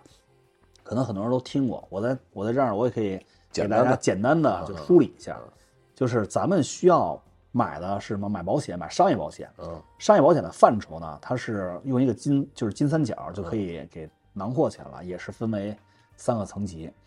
那最基本的呢，就是这个呃不这样说吧，就是这三个层级呢，它是七张保单，这七张保单呢分成三个层级，嗯最基本的是保障型的产品，一共有四个：重疾险、意外险、医疗险和定期寿险。嗯第二层级的呢是保险可以给咱们想要的东西，确定会发生的东西，一个养老问题，一个就是子女教育问题。嗯我们要的是长期的确定性、安全性，强制储蓄，这个是就是第二层级的。然后第三层级的呢是就是我们可能会有些人用不到，但是有些人也会用得到的，就是家族传承、财富管理的这么一个问题。啊因为保险它是可以避债、避税的啊啊、咱们不能说避税，就是避债的。嗯就是资债隔离。为什么呢？你比如说，你有一个呃一千万的一个呃一笔钱吧，嗯然后这笔钱呢，因为你你在经营了你自己的事业，那如果说这个事业要是出现问题的话呢，会不会牵连到你这个私人的这笔钱？嗯那你这笔钱呢，如果放在自己手里呢，其实并不安全。然后或者说你放在其他的投资渠道呢，它是有都是有风险的。嗯那怎么办呢？可以把它转成保险公司的一张保单，嗯这张保单，这笔钱就不属于你了。啊你跟保险公司实际上就属于一个合同关系。嗯那你的这种财富就放在了保险公司，然后呢，你跟保险公司就就是就通过这个合同就把你的财富给转移了，嗯，哦或者给隐秘下来了。那一般这种情况呢？这么说不好吧？啊，对对对，我也觉得是， 就是当当那个就是说，你保险公司会帮你保管，是我我为什么这么说呢？是因为就是就是针对一种情况，你比如说结婚，嗯对吧？父母呢想给孩子钱，但是又怕呢现在离婚率太高了。嗯现在北京离婚率是百分之五十，嗯全国最高离婚率呢，我就不说是哪儿，嗯高达百分之八十，啊，可能大家都我能没有这个概念我。能猜一下吗？嗯对。 然后呢，离婚离婚率这么高，那我就是比如说，我有一个女儿，我嫁女儿，那我是要是给这个彩礼的，对吧？嗯，啊，嫁妆叫嫁妆。嫁妆嫁对妆，那我给嫁妆呢，我可以有很多形式，比如说我呃给车，嗯、给给房啊男方买房子，我我来装修，但是就是贬值的。嗯我为了保证我女儿利益不会受到损失，肥水不流外人田，嗯规避掉以后这个离婚风险，嗯那我怎么办？我把这个我的钱买成保单，写在女儿的名下，啊每年呢拿出一笔钱来，你们小两口过得好，拿这个钱你们俩一起花去。嗯要是不好，离婚了，哎，这个钱还是我女儿的，嗯跟男方一点关系都没有。啊或者说给给男孩也是这么买，都是这样的效果。啊这就是就是资资产保全嘛。啊，资产保全，对对，所以说我刚才就是说，悄悄的给孩 子买上保单，就 这个促成了隐蔽性对。 对对，你说的有失偏颇，对，有时候啊真会有这种对，这这不严谨，这不严对谨对，非常不一但样。是并不是说触犯法律。嗯嗯嗯，嗯对，就就是就是说，我的我的个人的财产，嗯，然后呢，呃，我我得花点钱让周总呢帮我保管一下，对对对我放你那儿，对对我这边万一有事儿了呢，你再给我，对对就对这个意思。对对对。啊，然后比如说很多债务纠纷，债务纠纷，那我这个手里头，我这个钱我想也是保存下来，那我放哪儿？你放银行，这一查就都都没了。嗯然后你放到保险公司，但是保险公司呢，这里头有一个问题，就是，呃，就是咱们各地方的检察院那个法院的高院，它以前是对于这种大额保险的这种保单的保全，它是有不同，就是根据地区不一样，它是有不同的这种那个啊实实实操的法律实操的。你比如说，你买一个一千万的一个保单，OK，在北京买的，那如果说你这个保单要是就是你发生了这种债债务纠纷了，那这个保单你看你是五年前买的还是五年后买的？哦你，要五年前买的，政策不一样啊，对政策不一样，它是那个法律解释不一样啊。五年前买的，你这份保单就可以留下来，啊不被强制执行，啊不被退出退出现金价值，然后抵偿债务。啊五年之内买的，那对不起，您就嗯得把这个保单退出去了。啊有多少现金价值，拿回多少现金价值，拿这个钱去抵偿债务。啊，就是然后新的法律补充这个。对对对，然后呢，江苏高院呢和浙江高院呢，他们是对这个事情有不同的解释，啊，就是一个地方，我我我不不说了嗯啊，嗯嗯嗯不说具体是哪个，嗯嗯就是当然大家可以自己去查嗯。一个地方嗯，呢，不用查，私下问周总。可以可以，一个地方呢，就是不管你这个保单是买了多长时间，都是要给你强制执行下去，嗯退出现金价值来还债。另外一个地方呢，就是我给你，就是就是不强制执行，因为保那个保单是受保保险法和合同法保护的，寿险是不被作为这个呃这个债务清偿的，就是永远保存下来。所以说，在各地区买保险，它还是有这种嗯，不一样的地方。哎，我觉得你讲点这种事儿，大家爱听哎。 是吧？ 对你再讲点就是不能说的秘密， 你知道吧？还有没有类似的就是，啊，这这种东嗯西，就是 保险其实非常有意思，非常有魅力的。嗯只不过呢，大家可能现在还是不停留了解嗯在对最初级的基础保障的一个问题。保险保障的是风险，在人生当其实中，就是各种风险对都是相对都是可以的风险啊。比如对吧呢？比如呢？你比如说最基本的就是人身的健康风险，嗯对吧？就是家里的经济支柱，你首先要买保险，因为这个支支柱倒下去了，那可能家庭财务就会中断，你的收入就中断了。那也就是说，比比比比比，比如说我家里是现在基本都是，咱就按按按五六口人算吧，因为上面有两个老人，啊不不，还不是这么算。如果是结婚了的话，那就上面可能是四四个老人，对，四个老人然，后中间两个壮壮年，底下一到两个孩子，对就这就是相当于八口人，差不多吧，嗯对七七八口对七八口人，人七八口人，那最主要主力的可能是给这个正在劳劳力的壮年的对对对这个人买，对对对，这是最重要的对家庭的财务支柱，啊、就是他挣钱的保人他保证你这个人一旦出了事儿，对，你的上老和下小对是都有 OK 的，对就是有有持续保障，对对对，啊就是你买保险嗯，你的生活不会发生改变。啊，然后买保险为了是以后的生活也不会发生改变，嗯嗯知道吧？就是这就是人身风险，因为我们老说就是，比如说我是家里的经济支柱，那我站着我就是印钞机，给家里挣钱。嗯。那如果有一天啊我因劳过激，就是乘机，然后我倒下了，那我倒下了，我也得是一堆人民币。我就想到那个姜文的电影，这个能不能挣钱？这个能不能挣钱？我用这个和这个能不能把钱给挣了？敢问酒桶大哥贵姓？ 我站着就把钱挣了。对对对，你是大腿，那你就是我们的大腿啊！保险就是大腿啊！我刚才不跟你说了吗？保险就是咱们金融系统里的支付系统，呃支付系统支付的什么问题？是确定大概率会发生的，会让你的家庭财务有重大损失的事件的这种系统。什么是重大损失？啊健康问题出了问题，嗯发生重大意外了，嗯出车祸骨折了，嗯对吧？嗯嗯然后呢，这是一方面健康问题，还有一方面呢是什么？也是咱们人生风险嘛。咱们刚才说各种风险嘛。第二风险，养老风险，这人可能不会病，但是他一定会老，嗯老了怎么办？现在人都长寿，啊 我跟你说什么叫养老啊？嗯养老六七十岁不叫养老，嗯，胳膊腿儿都灵活活蹦乱不是跳的。未未来的对，说，嗯你还你还踢球去，旅游去，对吧？八九十岁那才叫养老呢。不是说人未来的寿命是一百五吗？嗯，对，那咱就不。就是有可能嗯哈，对有可能说，如果平均是一百五十岁，那你们就高兴了，交吧。那保险公司就哭了。 但是不不，保险公司很严谨的，啊对，但是对对，因为所有的终身的保险，啊就是什么叫终身制的保险合同，它实际上这个终身呢也是有一个年龄限年龄制限制到一百零五岁，啊，这叫终身。对，所就以保险只公不司过现在只有这么说，对，是这么说，大家有一个就是大概的概念性的了解就行了。嗯那如果说这个人，哎，寿命一直就是非常高寿，那会遇到几个问题：嗯年龄大没钱了，嗯或者钱贬值了，自己的就是靠社保金、养老金根本就不够用，嗯对吧？再一个糊涂了，岁数大糊涂了，你在医院的时候，你所有的，你比如说这儿插着管呢，嗯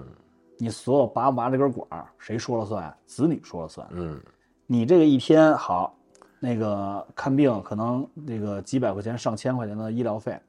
家里头大大小小的事儿都得需要花钱，这个百日床前无孝子，对吧？所有地方都得花钱，那你这边这病要治不好了，那怎么办？是不是可能有概率就会走极端，就会对吧？拔一下，对吧？嗯那如果说换一种情况，你名下有一个养老年金险，你想过是一种什么情况吗？你有一个保险，你活着就能领钱，你死了就没钱领了。你这么说是对的，但对呀是上一次呢，我跟那个医院那个朋友聊天呢，啊就是也录过那个那个节目嘛，就是他当时跟我不是保险的概念，是医疗的这个概念的时嗯候，就是说他亲身经历的也是，呃我不知道老头儿有没有保险这嗯个这回事儿啊，就是至少这个老头儿可能是高官啊是什么的，他只要活着就有退休金啊或者是嗯对呀、对，但是呢，他自己花不了，他是躺在床上插着管儿，连反应都没有。嗯那子女是不拔的，因为子女就是要他的钱。对呀、就是这样啊。对啊，那可是他自己很难受的。他其实可能是需要拔的，不是他可能，这个东但西是，我知道，我我明白你的意思，嗯就是你是换位思考。嗯但是你想没想过，从医疗的角度来说，叫救死扶伤，对吧？嗯咱们不能去帮他去下决断，嗯帮他去判断这件事情，他难不难受，咱们不知道。嗯但是说你你想没想过，如果说他是一个家庭经济支柱的话，他从就是就是挣钱一直到老。他对家里头是一直都是有责任在身上的，他觉得自己就是是家里的长辈，嗯需要去照顾孩子们，嗯尽自己最大的努力去照顾。怎么去最大的努力呢？我有一口气儿，他们就有钱拿，嗯对吧？这个就是不是说绝对的，啊，说嗯，是，对，但话是都两头说嘛，对站在看站在谁的角度上对，，嗯但是就是就是，其实最基本的一个逻辑就是，咱们不能代替他去做判断。你有两种选择，一种呢就是没有钱，那你也得就是帮他去想，对吧？你说他插着管难受不难受的问题，还有一种情况呢，就是他有钱，你也得去想这个问题，对吧？实际上呢，都得想这个问题，但是区别在于一个有钱，一个没钱。那有钱的话，老头儿想活着，我就不会给你拔管儿。嗯一种情况是没有钱，老头儿想活着，那拔不拔管儿得看我们愿不愿意，嗯 对吧？决定权你得看在谁手里头。嗯。那比如说，比如说老头儿能说话，嗯有有这权利，我要安乐，我要走， 嗯，那你天天有钱，我儿女就不让你走，你说这个这个保险能管吗？这事儿哎不 是不是，这个就不是保险管的事儿，这是法律管的事儿。是人性管的事儿，法律都管不了。其我实操，其实保险它就是一个反人性，但是控制人性的这么一个东西。 ，OK，你知道这个有一个保险的顶级产品叫保险金信托，嗯刚才没介绍过。嗯保险信托呢是保险公司和信托公司联合在一起推出这种产品。嗯，就是我在生前我觉得他妈都是人性，你知道吧？是啊，都是人性。你做生意可不就做 人性吗，对吧？人性就是两方面嘛来，干 一下，虽然是茶， 我们聊到人性的时候必须得喝点儿。人性就两方面，销售就是抓人性，嗯放大快乐，嗯放大你的痛点，你只有这样，你才能卖得出去产品，对吧？各种产品也是因为人性而诞生的，对吧？你的就是食欲、性欲，然后成功的欲望，嗯得到尊重的欲望，嗯，这都是人性。这是马斯克的需求理论啊。对，就是马斯克的五层需人对的啊需求，，对你这谈到哪一层了？这个就是你保保险解决五层焦虑啊，每一就是除了每一层温饱问题，嗯其他其实都都都管 OK 的啊对，都 OK 因为的你最最高一层就是得到那个认可，呃，对对得到对，尊重嘛，自我自我价值的实对实自我价值实实现现嘛。啊对，，其实那你又先有温饱，你才能谈上。对对对对对，但是先如有温饱才能买保险，但是 啊你话说回来，没有温饱，你跟保险就扯不上关系了吗？呃 也你没有温饱，你来做保险， 真孙子解决你 的温饱问题， 真的。牛逼！我操，来再喝一个 吧。那开玩笑，开玩笑。哎，你们可真行，啊不是这个我跟你说啊，就是你保险做做时间做长 了就通透了啊。保险等于马斯克马斯洛价价值曲线，我操，你知道这个保险讲究什么呀？洞察 人性，体察人心，善解人意。 OK OK 嗯 OK，我们都正向了解吧，就就就是这这这这这你把这，那信托说完了， 对对，我跟你还是讲保险信嗯托嗯。保险信托呢，叫有一句那个形容词儿叫“从地狱里伸出一只手嗯”，这跟刚才那个拔拔管儿问题其实一样，啊嗯就是我活着，你们就有钱拿；嗯我死了，你们就没钱拿。嗯说好像是，哎呀，你这个不近人情，对吧？我们是有亲情的，但是实际上百日窗前无孝子，你到了那会儿的时候，你想到的所有问题就是如何能给我解压，嗯如何能让我解脱出来。嗯那如果那边有钱的话，那我这边还是会愿意承受一些压力的，对吧？如果这边全是负担，那我就不愿意了，对吧？那又治不好，又这边一大家子，那我必须要做出抉择，虽然很痛苦，但是也要做出抉择。那保险金信托呢，恰恰相反，这是这个八百碗生前的问题，啊保险信托解决生后的问题。嗯就是我如果说有很多钱的话，我成立一个家族信托，解决我可以富过三代的问题。嗯怎么叫富过三代呢？很多都是富一代创业，富二代败家，富三代爱艺术，嗯对吧？嘿，嗯 操，保险也有贯口，你受得了吗？但是呢，如果说就是我，比如说把一笔钱放到了信托基金里头，那我就要约束我的后人，我的嫡系子女，OK，底气都来对了，我的嫡系子女，就是我的子子孙孙延续下去，嗯就是我要对你们有约束，我要让我的家族开枝散叶。如果说我的孩子结婚，他的配偶是大学学历的话，嗯我一年我给比如说十万块钱作为奖励，嗯就保险金信托嘛，我都可以约定设定这些条例。如果说他的配偶是一个研究生或者博士，我这个一年我给五十万或者一百万作为奖励，嗯用经济的手段，对吧？嗯杠杆的效果，嗯那我就是哎，那我这个俩都特别好，嗯这个是我特别喜欢的一个，就是打工一个女的，但是我未必以后可能会长久，因为嗯没有共同话题了。这边呢，就是是我的一个研究生同学或者博士生同嗯学，那很有可能就会因为这件事情左右了你的判断，不不是说一定啊，啊有可能会左右，啊概率问题，这是概率问题。嗯那好，这是第一层。嗯第二层，如果说你们俩是，比如说是那个研究生，然后呢，啊、生了一个孩子，我一年我给十万块钱；嗯如果生了俩孩子，我一年给三十万；嗯如果生了仨孩子，我一年给六十万。嗯那是不是会减轻年轻人的压力，会让他们主动的愿意去开枝散叶，对不对？嗯，好，这是第二层，帮国家分忧啊，你这是，这真的这个是很很有意思的。啊嗯嗯第三层。那如果说我的这些子女们每年 来给他的老祖宗上香，对吧？上香一次，我给一万块钱的红包，然后逢年过节都要给我上香。上香的时候，要信托公司的人拿着摄像机给我记录下来，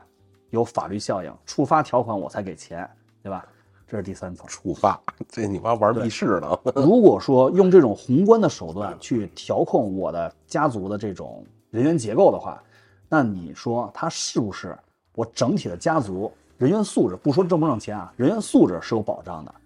那在现在就是知识知识经济，然后越来越发达的这现在这种社会里头，那是不是可以保证我的家族它一定大概率吧？不说一定，一大概率是会富过三代的，嗯对吧？我的资产可以保全，嗯然后这些人呢，他又是高知高能的一些人才，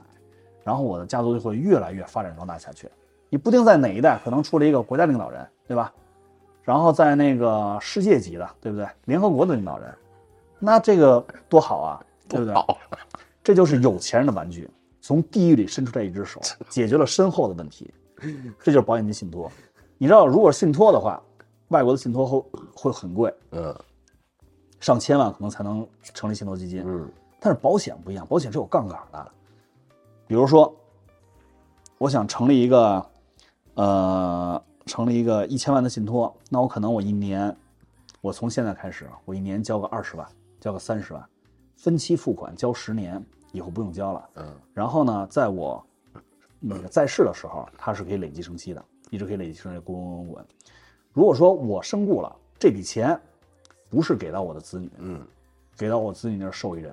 我的受益人直接写成信托公司，这笔钱直接打到信托公司，嗯，再根据我跟信托公司签订的条款，协议啊，一笔一笔的逐年的按照这些条件的约定给到我底下的子子孙孙们，嗯，保证我的家族富过三代，从或者地里给伸一手给谁都行，反正对只要给他谁都写行他写上对，保险公司理赔款只能是给到自己的直系亲属，啊，但是信因为托，啊对它有保障利益在。对对对，然后信托就不一样了，我给到谁都行。嗯比如说我，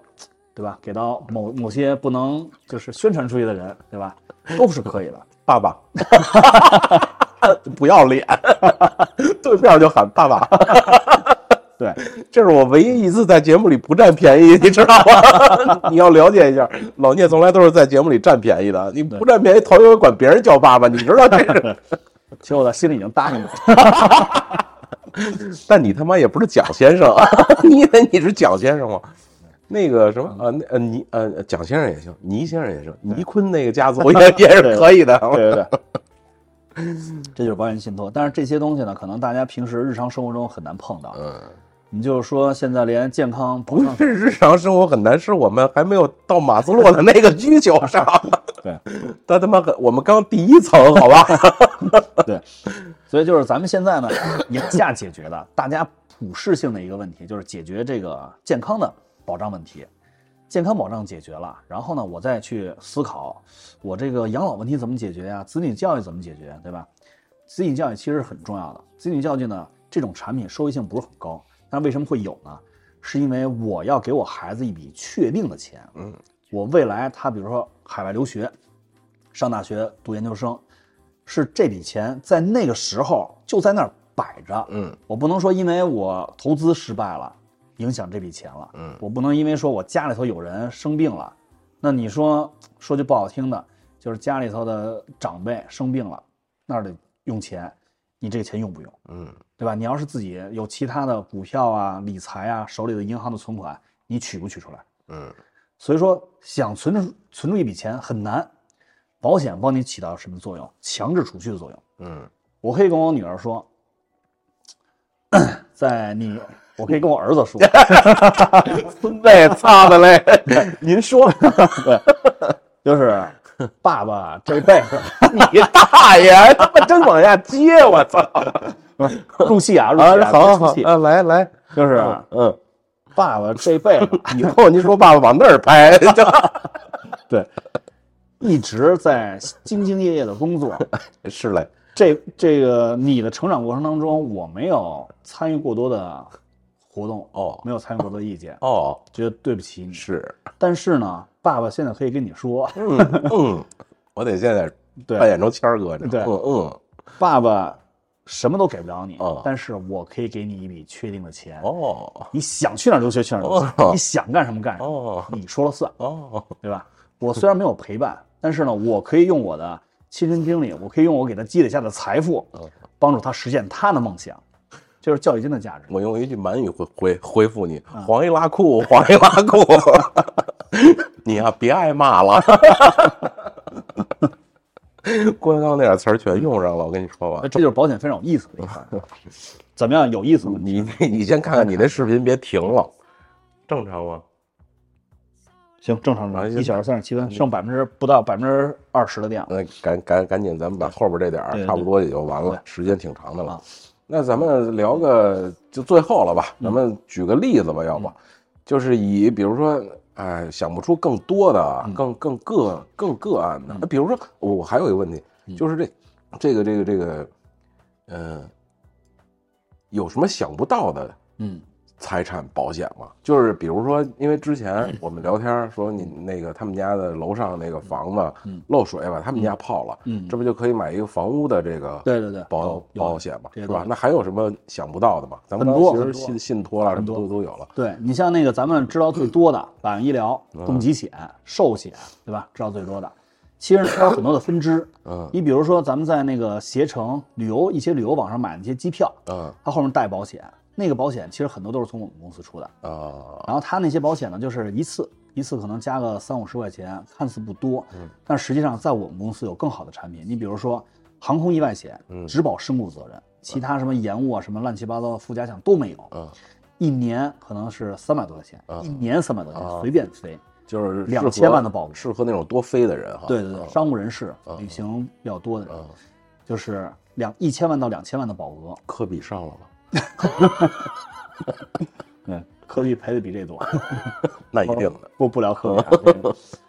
然后呢，比如说还有像齿科保险，嗯你看牙，啊种植牙。然啊后这种保险呢，你就是先看完牙再买也可以，它实际上就可以给你一个一个折扣。哦，这个都这都行，对，这都有。哦然后比如说很多重疾险里头说，哎，我们这个条款特别好，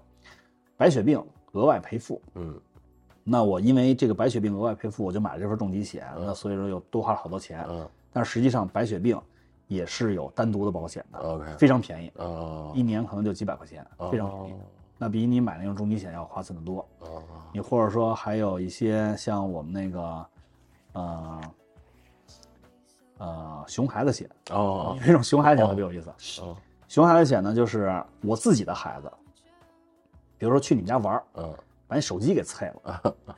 保险公司给赔，哦，这么着，你知道吗？这样你上了八分了吧得？对我上了很多份儿。 然后呢，就明儿是带孩子上我们家玩儿来，往你家砸，我把屋子都点了，我跟你 说。对，而且额度还挺高的。嗯但是这种产品呢，一年可能也就一两一两百块钱，非嗯常非常便宜，非常好用。然后你像很多啊，就太多了，你知道孕中险，嗯，好多人都没有都不知道孕中险啊，嗯什么叫孕中险就是？怀孕的时候是吧，对嗯，它是已经怀了孕，不是那个物流运中啊，不是，不是就是已经怀了孕了。嗯然后呢，可能之前有些人，比如说去境外生孩子，嗯比如说打一比方，美国，嗯美国的医疗费用非常贵的，你在那边要是出了一些事儿的话，你没有保险，那真的是贵到天上去了。嗯然后很多的妈妈呢去美国生孩子的时候，必备的是一份孕中险，嗯在怀孕期间以及生产出来的新生儿，他有一些就是先天性的疾病，或者说在这个怀孕期间得了一些什么发生意外，或者说得了一些合同里头约定的病的话，那都是可以理赔的。嗯啊因为当时你已经在美国了，你在美国通过他们的医疗赔的话是非常贵的。嗯我们那个去美国生孩子的时候有一个就是真实案例，我们有一个大姐，她是当时孩子出生剖腹产，她岁数比较大，嗯剖腹产生了那个孩子以后呢，就是当时是就是脸色发紫，然后后来说是那叫什么我都忘了，时间太长了，那个有有一个病，然后当时生出来的时候马上就送到儿童医院了。啊就是美国是这样，就是妇产医院是妇产医院，儿童医院是儿童医院。这个生出孩子如果有问题，是马上要送到儿童医院去医治的。然后这个大姐呢，就是当时她剖腹产嘛，这边伤口还没愈合呢，她在她去美国是一个人去的，哦捂着伤口追到儿童医院，不让进，就只能是小孩进家里头，大人不让进，捂着伤口蹲在墙底下哭，没办法。 然后后来呢，就是就是就是因为他们都是那个签信用制的嘛，信用卡，当时没有给钱，但是最后呢，看完病以后，就是是花了多少钱啊？花了一万多美金，哦一万多美金合人民币是十多万块钱，嗯然后当时就是是十多万吗？反正是差那不个差不多吧特别贵，特别贵。啊然后后来就是就是回回国了嘛，回国在有效期之内必须把这钱还上，如果还不上的话，那就还有逾期啊拉黑了什么的对，就拉黑了，以后就不不允许入境了。啊然后一点一点把钱还上了。你说，如果说当时要知道有这个运动险，买了运动险，这些钱都可以解决掉，都可以报销掉。嗯就因为他当时是找了他一个在那个某华的一个 朋友去咨询，人说没有没有这种产品啊没有没有这种产品。后来到了到了那个美国以后，我们一聊，我说我是经纪公司的，啊他说你们这有这种产品吗？我说有啊，我说有，只不过是不是说所有公司都有，现在市面上可能有四五款这种产品。啊所以就是这些东西呢，你只能从经济渠道才能了解到，你从保险公司是了解不到的。嗯，所以这也是我觉得现在做保险经纪一个最有价值的一个地方，就是我们可以给你提供所有风险的保障，你包括就是全球保险的咨询吧，就是你在境外，比如买了什么保险，你到底是一个什么情况，我们都可以给你一个非常呃客观中立的一个解释。还有比如说，我刚才想说的，就是咱给大家举个例子，比如说这个个案，咱就拿我来说，嗯，就我这个岁 数，我这个年龄，我这个身高戳个儿， 我这个我这个家庭收入状状况大概齐，你你我应该上个什么险？上个人的和财的都应该是是大概是个什么？其实就是像就是咱们这个年龄啊，嗯就是属于是家里的经济支柱，对吧？在家里头你是挣钱，对吧？嗯，你你你有什么贷款没有？你问的这么细干什么？我我只也是不说让你举个例子而而已嘛。那就那就举个例子，就是说你没有任何的债务问题。 OK，然后呢，你你现在一年大概有多少钱我收入操？你大爷！啊行，那都都问都问，都 问你得就说产品就说产品，举例子嘛，就对吧？就举个例你子可以比方我一习惯了年习惯了，对你比方我，行比如说不不比不比如说不说那平些平均的，我们这个年龄啊，所谓中产大概是个多行行少行？没事儿你别问我，我告诉你了，我怕你不舒服。一年三千多万，你那咱来信托吧。 就是你比如说，就是像咱们那个家里经济支柱，嗯，需要买的几个险种，首当其冲的肯定是重疾险。嗯重疾险为什么要买呢？因为重疾险它的学名叫收入损失补偿保险，啊，它不是说我真的看病用的，收入损失就是说我因为一个重大疾病倒下了，我不能再像以前一样有固定稳定的收入了，家庭开支我不能承担了，那可能呢会造成就是家里头就比如说孩子上学上不了了，老人养老就会出问题，那这时候这个钱就能派上用场。然后呢，如果说他是他就是重疾险，它是几方面的用钱，比如说治疗费用需要用钱，治疗费用完了以后就就没事儿了吗？不是，你的理疗费用、你的营养费、你收入损失的费用，那我这份保险就可以当做我现在呃收没有收入了，就可以当拿这笔钱来做家庭开支，以及我后后面的一些收入损失补偿。你比如说，我们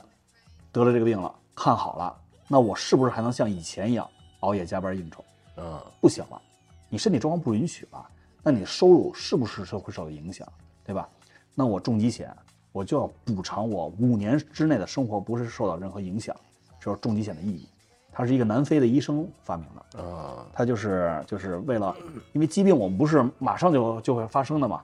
所以说我们要买一个储蓄型的、终身型的一个重疾险，它可以管我们终身，无所谓在哪个时间段、哪个时间点发生了，那它都会管上用场。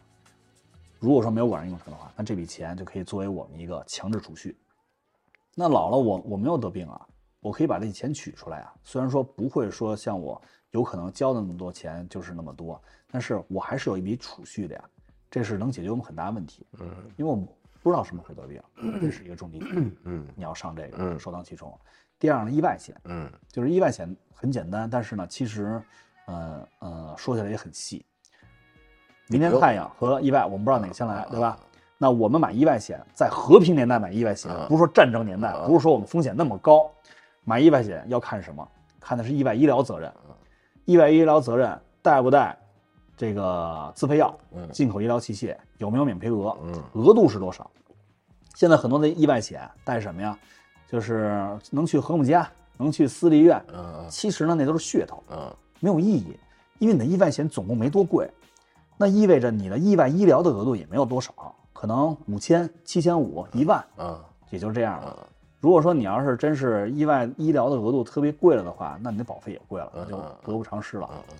那这意外医疗都包括什么呢？意外医药、嗯，意外手术、意外住院，这么几项。意外怀孕，对，好多人都说，那我我意外怀孕了算不算意外啊？啊对不起，这真不算，保险公司不管， 这这属于个人行为，有点不检点。这这这这是你的意外，不是我们的意对外。对对。所以说意外险你要看这个，不是说我身故保额有多少，身故保额呢，呃，可以多，但是就是咱们平时可能用到的几率是极小极小的。那这种呢，我们叫做风险自留，嗯你就没有必要去买保险了，对吧？或者说你单独买一个，就是就是身故责任的意外险就 OK 了。然后这是第二个，第三个呢就是医疗险，医疗险可能跟我们就是生活息息相关，它跟意外险是差不多的。如果说我们身体发生了一些疾病的话，或者说得那个发生大的意外的话，那我们肯定要去医院了。那去医院的话呢，这个额度比较高，那它就对接上我们的医疗险了。医疗险呢，里面呢是分两个方面，一个是门诊，一个是住院。我们一般给客户推荐的，你就买一个住院计划就完了，因为小病我们叫风险自留，你去药房开个药自己吃点儿就完了。但凡有点大问题，你都会住院的，对吧？百万医疗也是住院责任，它也没有门诊责任，就是住院责任是最重要的，嗯这是风险最大的，我们可能花钱最多的地方，所以我们把这块保障好了就可以了。这就是医疗险， 医疗险又分高高端医疗、高端医疗、中端医疗和百万医疗，这那个先不展开讲了。嗯嗯第四个就是定期寿险，咱们刚才说了，站着是印钞机，倒下是人民币，嗯对吧？那你站着是有挣钱能力的。那如果说不是因为重大疾病，这个人走了，那有可能是意外，对吧？比如说之前有一个高铁事故，那这个一死死了很多人，那你知道那一个人赔多少钱吗？嗯，一个人只赔五万块钱。啊，都说生命是无价的，生命在这种具体的事物面前，它就是有价的。嗯嗯你有多少保险，人有多少责任，他能承担多少责任，你的身价就是多少。嗯那如果换句话说，你买了足够的保险，你的保险就是反映出你的身价了，嗯对吧？那你说定期寿险，我占的是印钞机，我因为任何事情意外倒下了，那我就是一堆人民币了。这你们这些话术啊，真是，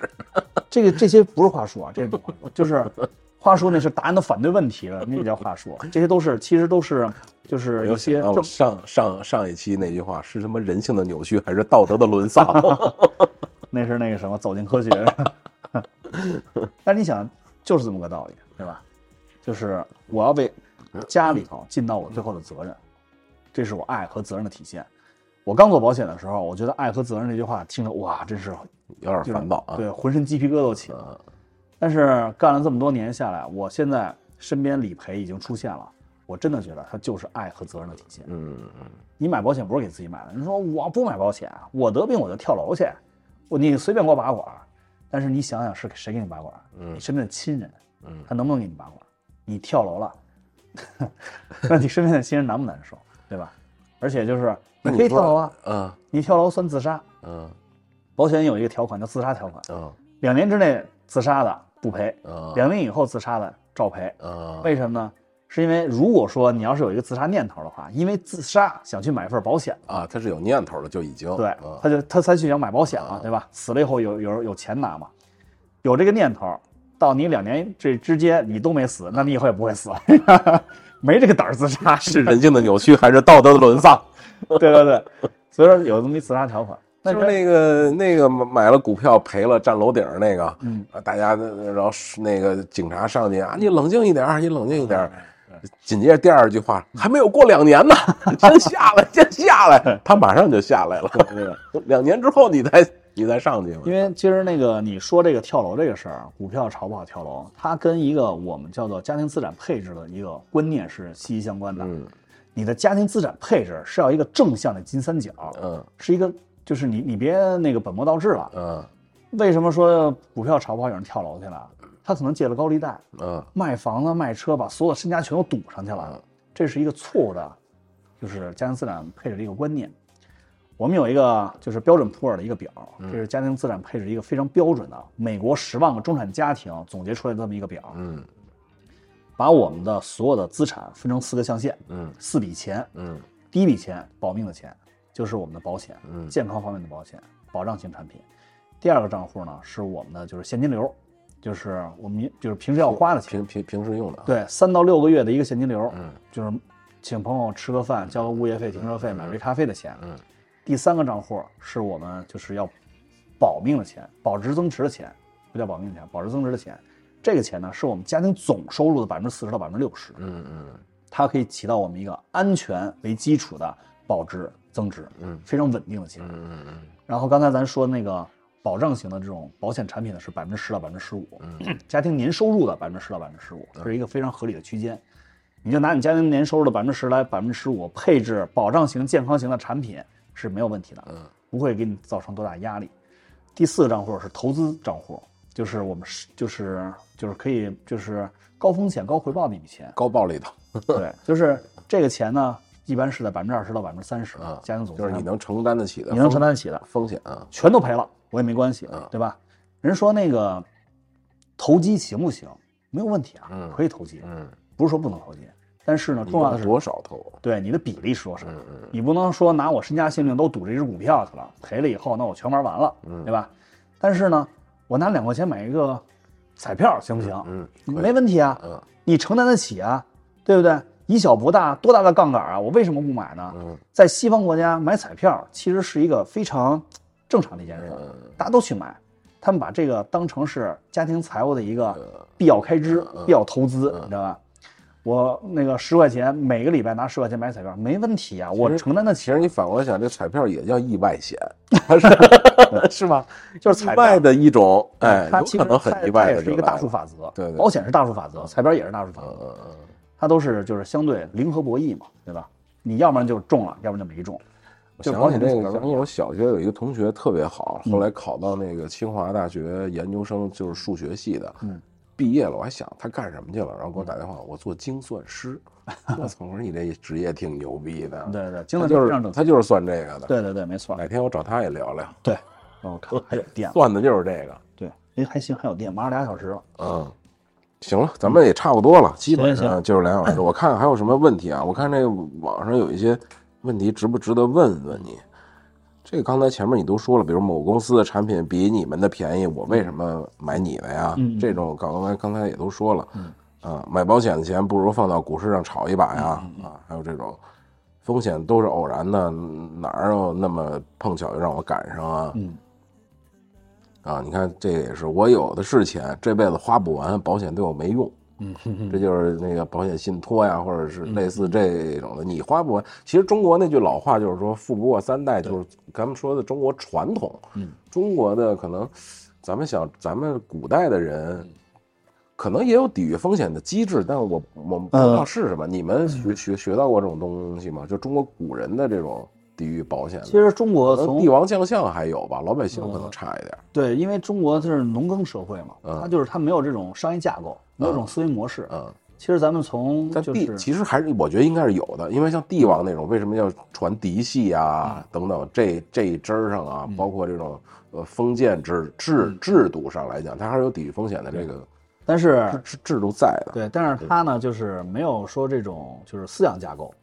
这种其实经济学呢，它很多都是就是在一个呃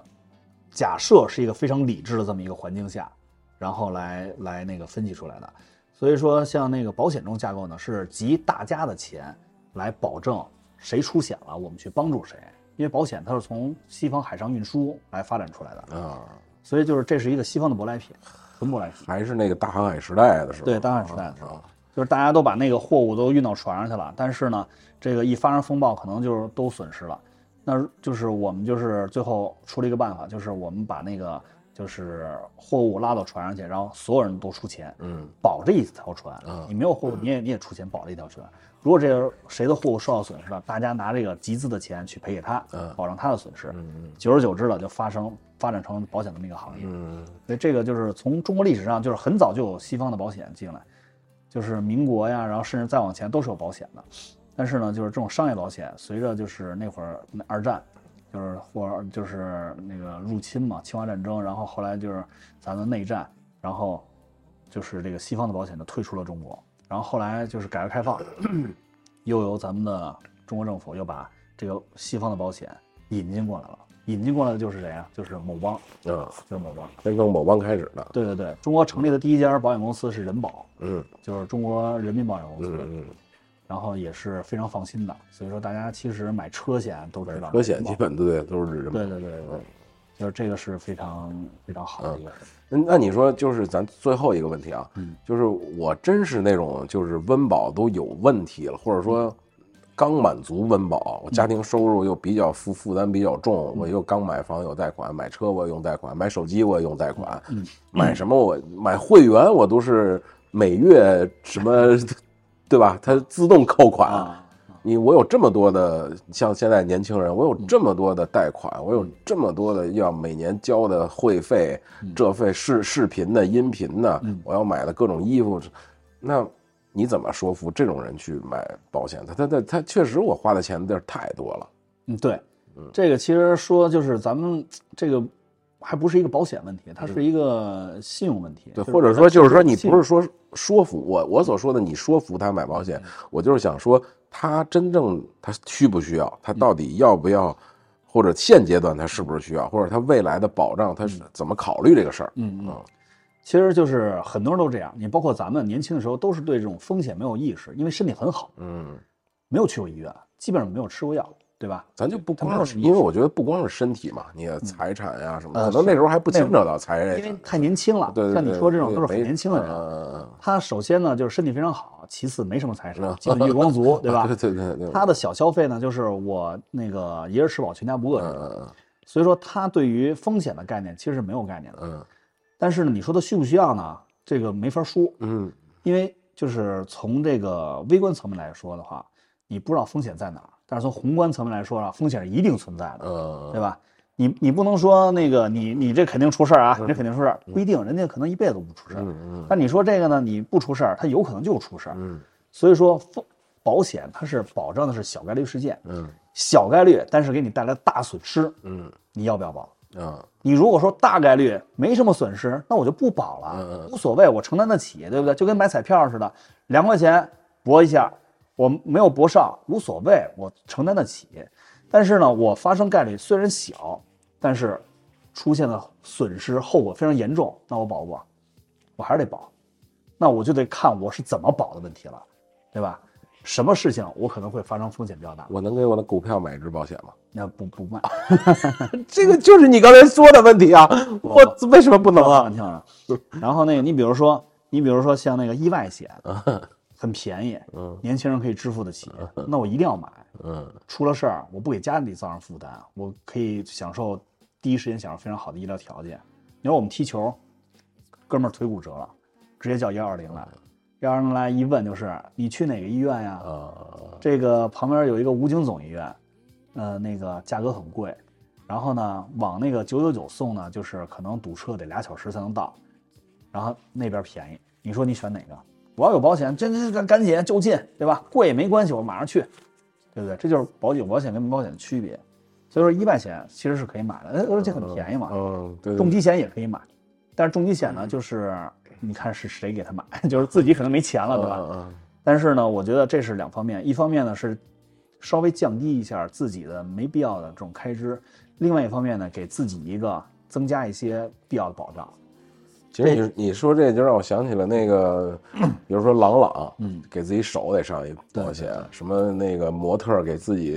脸啊或者屁股得上一保险，其实对指其实着吃饭 的，对，其实你说的这个呢，涉及到一问题，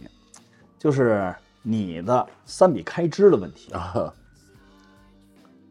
最重要的必要花的钱嗯和需要花的钱和想要花的钱。啊这三笔开支呢，就是刚才咱说的所有问题，啊嗯保险呀，你要吃饭呀，你想玩的东西啊，你想买衣服啊，都涵盖在这三笔开支里头。你怎么样去合理的分配这三笔开支？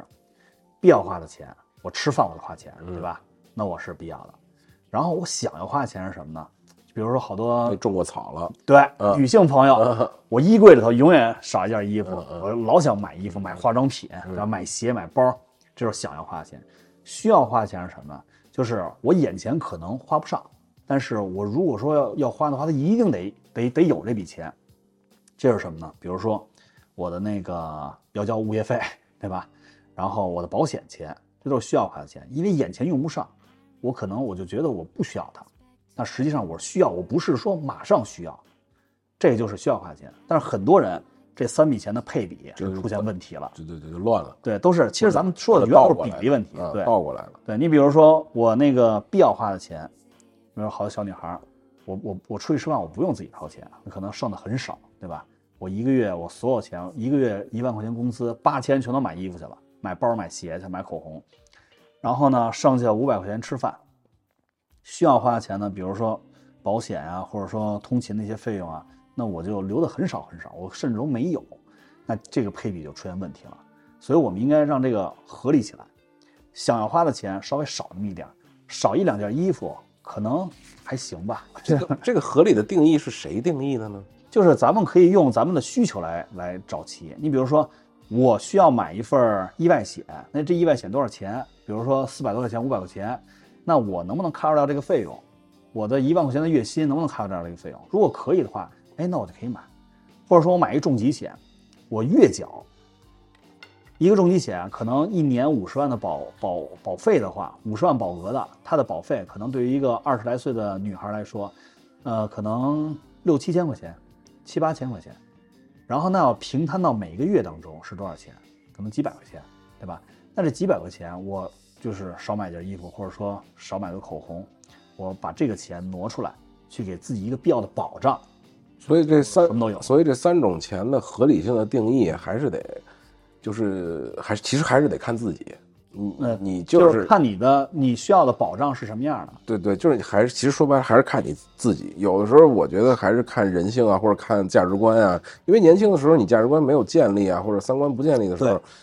他我觉得乱就乱，倒没关系。这就是比如说，他也牵扯到人性的扭曲和道德的沦沦丧这件事儿，就是。我就是年轻的时候认知他没有那么健全的时候，对我就觉得我不需要，没关系。所以现这个在我觉得还是就是不碰南墙不对回头的时候对对对啊，就是因为太健康了嗯，身体非常好，没关系我就涉及不到这些问题，就是想也想不到这块儿去，对吧？就觉得我病了我就治呗，我就大不了我感冒发烧，我拿被子捂两天我就好我了。觉得年轻人最需要就是咱们基础的那个交社保那个什么失业险， 那个是最重要的。交失业险你也得有，首先得有一个稳定的工作，嗯对对吧？这些所有都是建立在稳定长期的基础上。嗯我们如果有一个长期稳定的收入的话，我一定会拿出一小部分配置我所需要的健康保障这种产品。如果我的收入不稳定，比如说我是一个私企业主，哎，今天发出工资，明天我这可能那个收入都没有，或者我哪天一夜暴富，那可能我老想把钱留在手里，我才有安全感。那他可能就不会去考虑买这种产品。嗯你也要给他们推荐这种产品，可能就适合一些短期的、嗯大额的，嗯就是他们可以，比如说那个避债的嗯，规避债务威胁，或者说家庭这种家庭风险、嗯婚姻风险啊、子女的婚姻风险啊，他们可能就需要这种产品。不同人群就是需要不同的产品，保险就需要量身定制，家庭资产合理的配置，嗯这就是我们做保险的价值所在。 ，OK，嗯那这期就到这儿了，聊的也不少了。嗯，大家有什么问题想买的、不想买的、想咨询的，咱们留言也行。如果群里呢，就是有那什么的呢，我就把周周总呢嗯拉到咱群里，大可家以就就咨询吧。可以，欢迎咨询，啊欢迎咨询。对对，反正我我比较喜欢聊保险，对，反正我也没提成，你 你跟他聊吧，我是真没有啊，是跟然他后你聊。还得请我吃个烤串儿，对对，我还得请他吃饭，受得了吧？行了，那这期节目就到此为止，啊，谢谢跟大家说再见啊。好，再见再见。拜拜拜拜，谢谢。世界末日的某个角落，阳光穿透空气稀薄。世界末日，我触手可得，鹰的翅膀飞得太高也会疲惫。